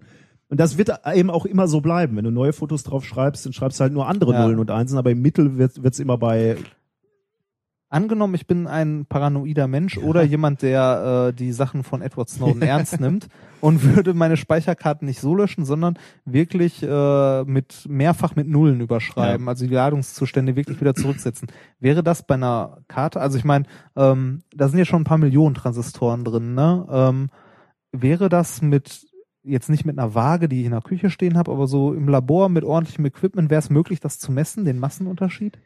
Ähm, was du da ansprichst, ist natürlich tatsächlich die einzige Möglichkeit, wo das überhaupt funktionieren würde. Du müsstest halt alles auf Null setzen ne? Mhm. und dann fotografieren, so dass du wieder die Hälfte auf eins gesetzt hast. Oder äh, wenn man dieses Experiment übertreiben wollen würde, könnte man Alles. natürlich auch sagen, wir schreiben alles Null und danach alles eins. Dann würdest du einen Massenunterschied messen. Ich muss zugeben, dass ich nicht nachgerechnet habe, wie groß der ist. Der wird so minimal sein. Dass, Ja, aber jetzt die ähm, Frage ist, meinst du, der ist messbar in einem nee. Labor? Ich glaube nicht. Wahrscheinlich nicht, ne? Das ist ja, Ich also ich meine, wenn man sich das mal anguckt, äh, c Quadrat, c ist ja irgendwie mal 10 hoch 8 oder so, Ist halt. Ähm, dann das Ganze nochmal hoch 2 bis bei 10 hoch 16. Das, wir, äh, wir reden halt hier ja auch nicht von starken Bindungskräften, wie, Ja, ja. dem äh, Atomkern stattfinden, also, sondern du hast nur in Anführungsstriche Ladungsträger, positive Ja, ja. und negative getrennt. Ne? Und die sind auch noch relativ, äh, ja, ja, also, also halten wir mal fest, es gibt einen Massenunterschied, aber der ist nicht messbar. ja, in dem Fall nicht. Ich habe für, fürs letzte Beispiel, ne, ähm, für den Ja. Akku, da habe ich tatsächlich noch mal ein Gewicht ausgerechnet. Oh, das ähm, ging. Beziehungsweise äh, nicht nicht ausgerechnet, sondern ich habe äh, habe einen Blog-Eintrag gefunden, äh, auf den ich gleich noch verweise. Äh, da wurde freundlicherweise diese Rechnung schon gemacht. Mhm. Hat für mich den Vorteil, wenn sie falsch ist, kann ich Kann ich sagen, nee, nee, war ich nicht, ist hier. Wir haben ja noch, ähm, wir haben noch ja noch den Akku, ne? Ja. Ändert der sein Gewicht? Ist ja auch eine interessante Frage. Äh, Also spontan würde ich jetzt erstmal sagen, nö. Weil es auch wie bei einer SD-Karte Ladungstrennung. Ja, äh, das ist übrigens schon so, so ein Konzept, da muss man kurz, muss man auch schon kurz erklären. Ne? Man, man könnte sich ja auch so einen Akku vorstellen wie, Ach so, dass man Elektronen da reinpackt, ne? Also wie so ein man- Eimer, ne? Ja, ja, Wo du- genau. Wo du Elektronen raus äh, reinfüllst und dann nachher rausfließen lässt. Ich versuche mal ein äh, Äquivalent zu finden. Das ist ungefähr so wie Cola und Mentos. das, ne? Du, du, ja, wenn du Cola und Mentos zusammenpackst, so, dann kann ja. das Arbeit verrichten. Ne? Reichlich. Verrat hier nicht einer unserer, Ja. unserer zukünftigen. Ja, das, das kennt man ja. Aber wir wollen damit ja noch andere Sachen machen. Ähm, wenn man jetzt dieses Gemisch Colas und Mentos hat, das schon Arbeit verrichtet hat, möchte man es wieder in seinen Ursprungszustand zurückbringen. Die Cola mit der Kohlensäure drin und das Mentos halt außerhalb der Cola. Also quasi wieder einen Ursprungszustand zurück, also das ganze, das System wieder in einen Zustand zurückbringen, der wieder Arbeit verrichten kann. Und genauso funktioniert auch ein Akku. Wir haben, also beziehungsweise auch jede Batterie. Wir haben äh, an einer Seite einen Überschuss an positiven Ladungsträgern, an der anderen Seite einen Überschuss an negativen äh, Ladungsträgern. Und wenn wir einen Stromkreis dazwischen schließen, Genau, ja. dann fließen die negativen Ladungsträger, in dem Fall die Elektronen, zu der Seite, wo halt die positiven sind, also Ja. die Löcher, um da zu kombinieren oder was auch immer. Auf diesem Weg können Sie dabei Arbeit verrichten. Wenn man das Ganze wieder rückgängig macht, also wieder laden möchte, muss man die Ladung wieder trennen. Die positiven wieder auf eine Seite und die negativen wieder auf die andere. Genau, ja.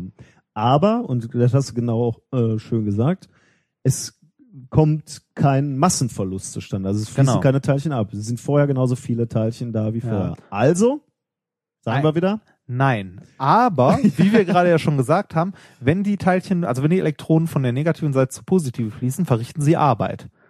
Oder können sie Arbeit verrichten. Äh, in, in Form von Licht, Wärme, was auch immer. Ähm, Akku, äh, nein. Ähm, wenn, wenn ich das Ganze jetzt wieder laden möchte, also wieder rückgängig machen möchte, muss ich natürlich Energie ins System stecken. genau, ja. Weil diese Arbeit, die verrichtet wurde, muss ich ja wieder rückgängig machen. In einer idealen Batterie, die es ja leider nicht gibt, wäre das äh, wäre das gleich. Die Arbeit, die verrichtet werden kann und die Arbeit, die ich reinstecken muss, um das wieder zu trennen. Ähm, aber ich muss generell auf jeden Fall Energie reinstecken, um das Ganze wieder zu trennen. Jetzt die Frage, ist die groß genug? Dass Also äh, die Energie ist verloren, genau, äh, wie du sagst. Und jetzt habe ich eine Rechnung gefunden ähm, auf einem äh, Science-Blog ähm, von Jörg Rings. Verlinken wir auch. Ähm, der hat diese Rechnung äh, freundlicherweise durchgeführt. Äh, der hat eine, die folgende Abschätzung gemacht. Also sind ein paar Annahmen drin, aber äh, finde ich ist vernachlässigbar. Ähm, ähm, er nimmt an, äh, er hat eine recht große Autobatterie, 100 Ampere-Stunden Kapazität. mhm. Ähm, er nimmt weiter an, dass diese Batterie ähm, die ganze Zeit eine Spannung von 12 Volt liefert. Ähm, dann wären wir bei einer Energie von 1200 Wattstunden oder 4,32 Megajoule. Mhm.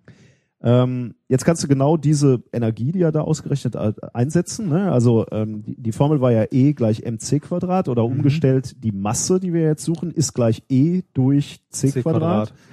Ähm, ja, gut, das sind jetzt große Zahlen, ne? Also äh, 4,32 Megajoule durch Lichtgeschwindigkeit, äh, habe ich gestern noch im, im Radio behauptet, sind 300, äh, ziemlich genau 300 Millionen Meter pro Sekunde. Ähm, äh, wenn wenn man das ausrechnet, kommt man zu folgendem Ergebnis. Ähm, die Masse der Batterie hat sich verändert, ist geringer geworden und zwar um 4,8 mal 10 hoch minus 11 Kilogramm. Geringer geworden? Ja, du hast ja Energie verloren. Beim Entladen. Ja, oder? beim Entladen, Ach so, ja. ich habe gedacht beim Laden. Nee, nee, Also Entladen. ja, okay, ja. Wie viel? Was? äh, 4,8 mal 10 hoch minus 11 Kilogramm. Ja, das ist äh, Das ist wenig. Äh, jetzt, jetzt Sag mal so, sag mal so, wenn du den Betrag über die 20 Kilo drüber bist, macht Ryanair Probleme. ähm, ja gut, die Frage ist, hat Ryanair so gute Wagen? Ne? Also wa- was haben wir gesagt? Erzähl Ähm, denen das nicht. 4,8 mal 10 hoch minus 8 Gramm wäre das dann. Ne? Ja, das wird, Das ist, das äh, machst du nicht mehr. Ne? nee, das machst du nicht mehr. Also vor allem nicht äh, ohne wirklich kontrollierte Bedingungen. Ja, das geht. Und dann noch mit dem, die Batterie selbst hat ja dann ein paar Kilo. Ne? Du müsstest Ja. also erstmal ein relativ hohes Eigengewicht messen und davon eine Varianz von. richtig. Es wird eng. Also mit anderen Worten ähm, sind die Fragen, glaube ich, von äh, Dominik beantwortet. Ähm, Im Großen und Ganzen kann man bei allem sagen, nein, es ist egal, bis Ryanair neue Wagen hat. ja, also ähm, es wird oder alles. Wings ähm, oder andere. Also wird alles etwas leichter, wenn, Wenn es schwerer, entlädt, je nachdem, wenn ja. du Bits speicherst, kann es schwerer werden. Wenn es entladen wird, wird es leichter, aber in einem Maße, was nicht zu messen ist. Ähm, aber Dominik hat ja selber schon ganz richtig gesagt, äh, das Vollladen eines Akkus im Hotel kann natürlich finanziell sinnvoll sein. natürlich. Also äh, mach das ruhig mal. Aber ansonsten äh, wird es für dein Flugticket äh, kaum Einfluss haben. Ja. Also mit anderen Worten, was für eine dumme Frage. Nein, also äh, eine ganz tolle Frage. Das hat mir sehr viel Spaß gemacht, darüber nachzudenken. Ich hoffe, ähm, Wir haben es ausreichend beantwortet. Ja. So. ähm, wir haben doch heute auch was gelernt, oder? Wir sind am Ende unserer Sendung. Haben wir was gelernt? Ja, Ich, haben wir. was denn? Hoffe ich. Weiß ich nicht. Ich muss in meinen, ich habe ja keine Notizen. Ach ja, Ich muss jetzt, ich muss jetzt in meinem Gedächtnis kramen, was du mir erzählt hast. Tja, dann äh, sage ich dir schon mal, dass biologische Zellen äh, in irgendeinem komischen Tunnel in Finnland ähm, oder ein Schleim, sagen wir mal, ja, aber sind biologische Zellen, äh, unsere radioaktiven Abfälle, endlich Biofilme. Biofilme, unsere radioaktiven äh, Abfälle jetzt endlich unschädlich machen. Endlich. Ja. Äh, de- dein erstes Thema ähm, war episch. Ich habe es vergessen. Nein, das zweite weiß ich noch. Warte mal. Gib mir ein Stichwort. Ähm, Nobelpreis, mein Freund. Die Uhr in der Zelle. ah, genau, die Uhr in der Zelle. Äh, ich habe gemerkt, dass äh, man selbst auf zellularer Ebene feststellen kann, ähm, dass äh, du irgendwann Nein, das, ja, was habe ich gelernt daraus? Dass ein 25-jähriger äh, Alkoholiker in etwa den gleichen Alterungslevel hat wie ein 50-jähriger. Ich habe nie über Alkoholiker gesprochen und aber das wolltest du hören, ne? Ja, siehst du, das, das, da lernen wir direkt noch was über subjektive Wahrnehmung. Du hast Nein, äh, ich habe, okay, ich habe im Großen und Ganzen gelernt, dass man äh, das Alter äh, eines Menschen an seinen Zellen ablesen kann. Ich habe sehr, ähm, ich habe gelernt, dass damals, als ich diese Tüten voll mit Schnecken äh, aus, äh, auf den Spielplatz gebracht habe, dass ich da sehr richtig gehandelt habe, weil Richtig. Schnecken, Durch Zufall weit genug weg. ja, ja, wer weiß was heißt du durch Zufall? Vielleicht hatte ich schon ein Gespür Ja, dafür. Intuition, Sa- sagen wir so, wissenschaftliche Du Intuition. hast gelernt, dass du äh, eigentlich über alles, was du machst, ein Paper schreiben solltest. ja, stimmt. Das ist die eigentliche ich, Botschaft. Ich, ich möchte auch ja. sagen, zu deinem ersten Thema, eigentlich habe ich auch gelernt, dass äh, wenn irgendwas nicht funktioniert, ich nach Hause gehen sollte, mir drei Bier reinschraube und einen wütenden Brief schreibe. Das, das ist die Message, die hängen geblieben ist.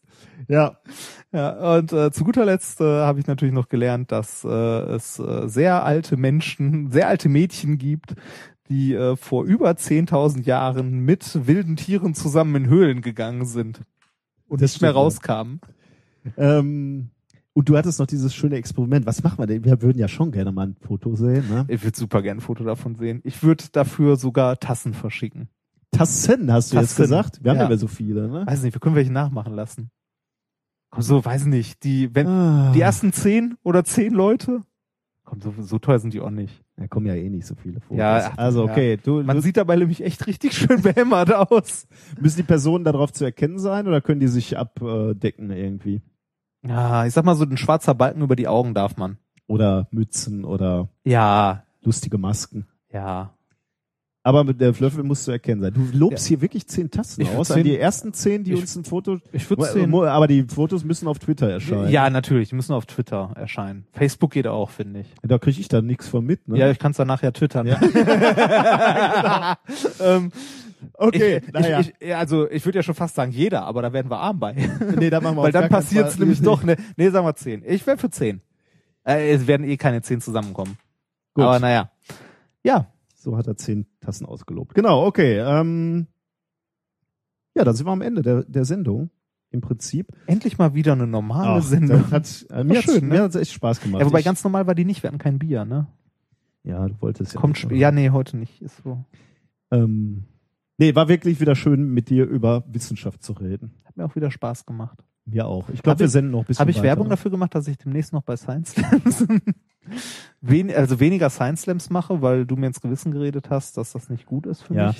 ähm, äh, und er meint es wirklich ernst. Äh, Ja. das, das führte heute dazu, dass er heute sogar fast einen Science Slam ich habe- für morgen Ich abgesagt habe hat. abgesagt. Ich habe nur nachher wieder, als sie, als sie mich angerufen haben und gesagt haben, auch bitte, uns fehlen so dringend Leute, habe ich gesagt, ja, okay, komm doch. Ich sag das hier nochmal äh, on air quasi. Ne? Dein größtes Problem, Ja. mein Freund, ist, dass du nicht Nein sagen Ja. kannst. Das wird dir noch riesige Steine ins, äh, ins Leben werfen. Ja, ich fürchte auch. Du sagst ab, die rufen an und du sagst ja. Was ist ja, das die, denn? die, waren, die waren verzweifelt. du bist ein Fähnchen im Wind. Nein, bin ich nicht. Ja, die sind verzweifelt und weißt du, was, was, was mittlerweile ist- gesagt der, wird der Punkt ist in der halt, Szene? Bist du verzweifelt, ruf dem Remford an. Ja. Er kommt in Nein, nein, nein, nein, nein, nein. Moment. Dazu muss man ja sagen, die sind in Bochum. Nach Bochum, also ich fahre eh mit der S-Bahn nach Hause, da fahre ich halt einmal eine, äh, zwei, drei Haltestellen weiter und äh, bin auch so um 10 abends wieder zu Hause. Also ich fahre ja jetzt nicht quer durch Deutschland dafür. Also ich werde äh, ab morgen Ich ich bin werde ich halt- ja andere Seiten ich aufziehen. Dann gute- werde ich, dann werde ich auch sein, sagen, bitte, bitte, produzier doch hier mal wieder Ich wissenschaftliche habe Daten. äh, ich hab, ich hab halt ein großes Herz.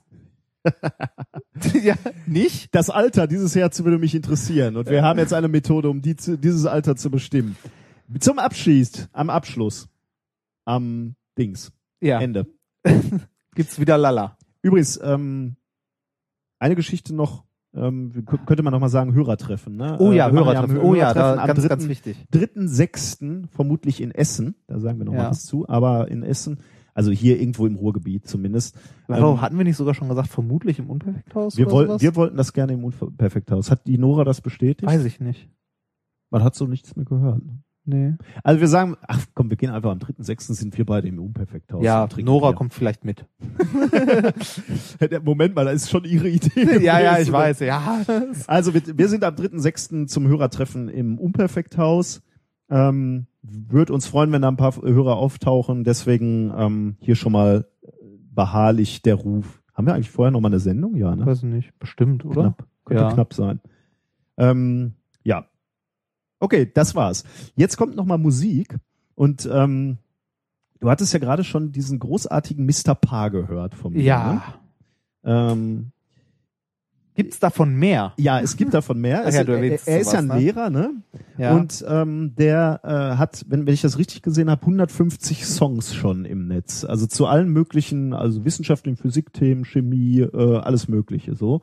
Ähm, 150 Songs, die verkauft er auch. Ich äh, verlinke auch seine äh, seine ähm, seine Homepage, äh, wo, wo man die kaufen kann. Ähm, ich ich finde halt irgendwie so diesen Ansatz toll. Und weil du ja äh, immer mal wieder Kritik an meiner Musikauswahl hast laut werden lassen, äh, möchte ich die jetzige ähm, äh, Kategorie, also es wird keine Kategorie, machen wir nur jetzt Ja. heute, möchte ich nennen den Mr. Paar Wunschsong. Du sagst mir jetzt irgendein wissenschaftliches Thema, Physik, Chemie, egal. ist erstmal egal, ja. Und ich versuche dann relativ schnell hier im Internet diesen Song Okay, da rauszufinden. da gibt's ja dann natürlich einfache Sachen, die es auf jeden Fall geben wird. Mach es vielleicht nicht äh, zu abstrus, sonst geht diese Sendung nicht äh, zu Ende. Elementarladung? Oder ist das schon zu? ich, Ja. ich überlege gerade, wie das auf Englisch heißt. Elementarladung. Inside an Atom Song könnte Ah. ich ähm, könnte ich dir anbieten. Bisschen zu allgemein, finde ich. ähm, Pumped Up Circuit Song. Hm, Mach mal was anderes. ähm, was Parts of an Atom Song könnte ich. Radiation, Conduction, Convection. Ah, das ist auch nicht so richtig. The Heart Song, weil du gerade über dein verfettetes Herz gesprochen hast. Heißt, könnte ich habe niemals verfettet erwähnt. ja, nein, das war jetzt meine Arsch. Interpretation. das, ähm, ah, was Four so? States of a Matter, aber Ah, Four States, ja, klingt schon nett. Was, was kann denn noch so? Was ist denn mit, ähm, ja, okay, Strahlung hast du gerade schon gesagt, ist dabei. Das wäre so Also Duck and Rad- Cover mäßig. Radiation. Ne? Warte mal, guck mal, Ja. Ähm, guck mal, was wir da finden. Radiation, Conduction, Convection. Ja. hm. Heat Transfer Song. Hey, es gibt einen Heat Transfer Song, dann den, dann hätte ich den gerne. Drei Minuten 17. Reinhard hat die Entscheidung getroffen. The, the Heat Transfer Song. Ähm, warte, ich lade das mal hier eben noch ein und dann. Das ist auch eine gute Idee, ne? Wenn man einfach, wenn man musikalisch was machen möchte, aber irgendwie keine Songtexte schreiben kann oder so, nimmt man sich einfach das erste, Physikbuch. das erstbeste Buch aus dem Regal. Wenn es ein Physikbuch ist, scheißegal, einfach durchziehen. Ja, das ist, äh, ist, ist kein schlechter Ansatz, ne? Dann haben wir's. Dann Äh, haben du wir's. bist schuld für die Musik, die jetzt folgt und ähm, Ich bin nur so gut wie die Auswahl, die mir zur Verfügung gestellt wurde. Mr. Paar ist schuld, aber Mr. Paar ist, ähm, ist ein bestimmt ein toller Lehrer. Stimmt. Muss man vorsichtig sein mit sowas. Tschüss, macht's gut, bis in zwei Wochen. Tschüss.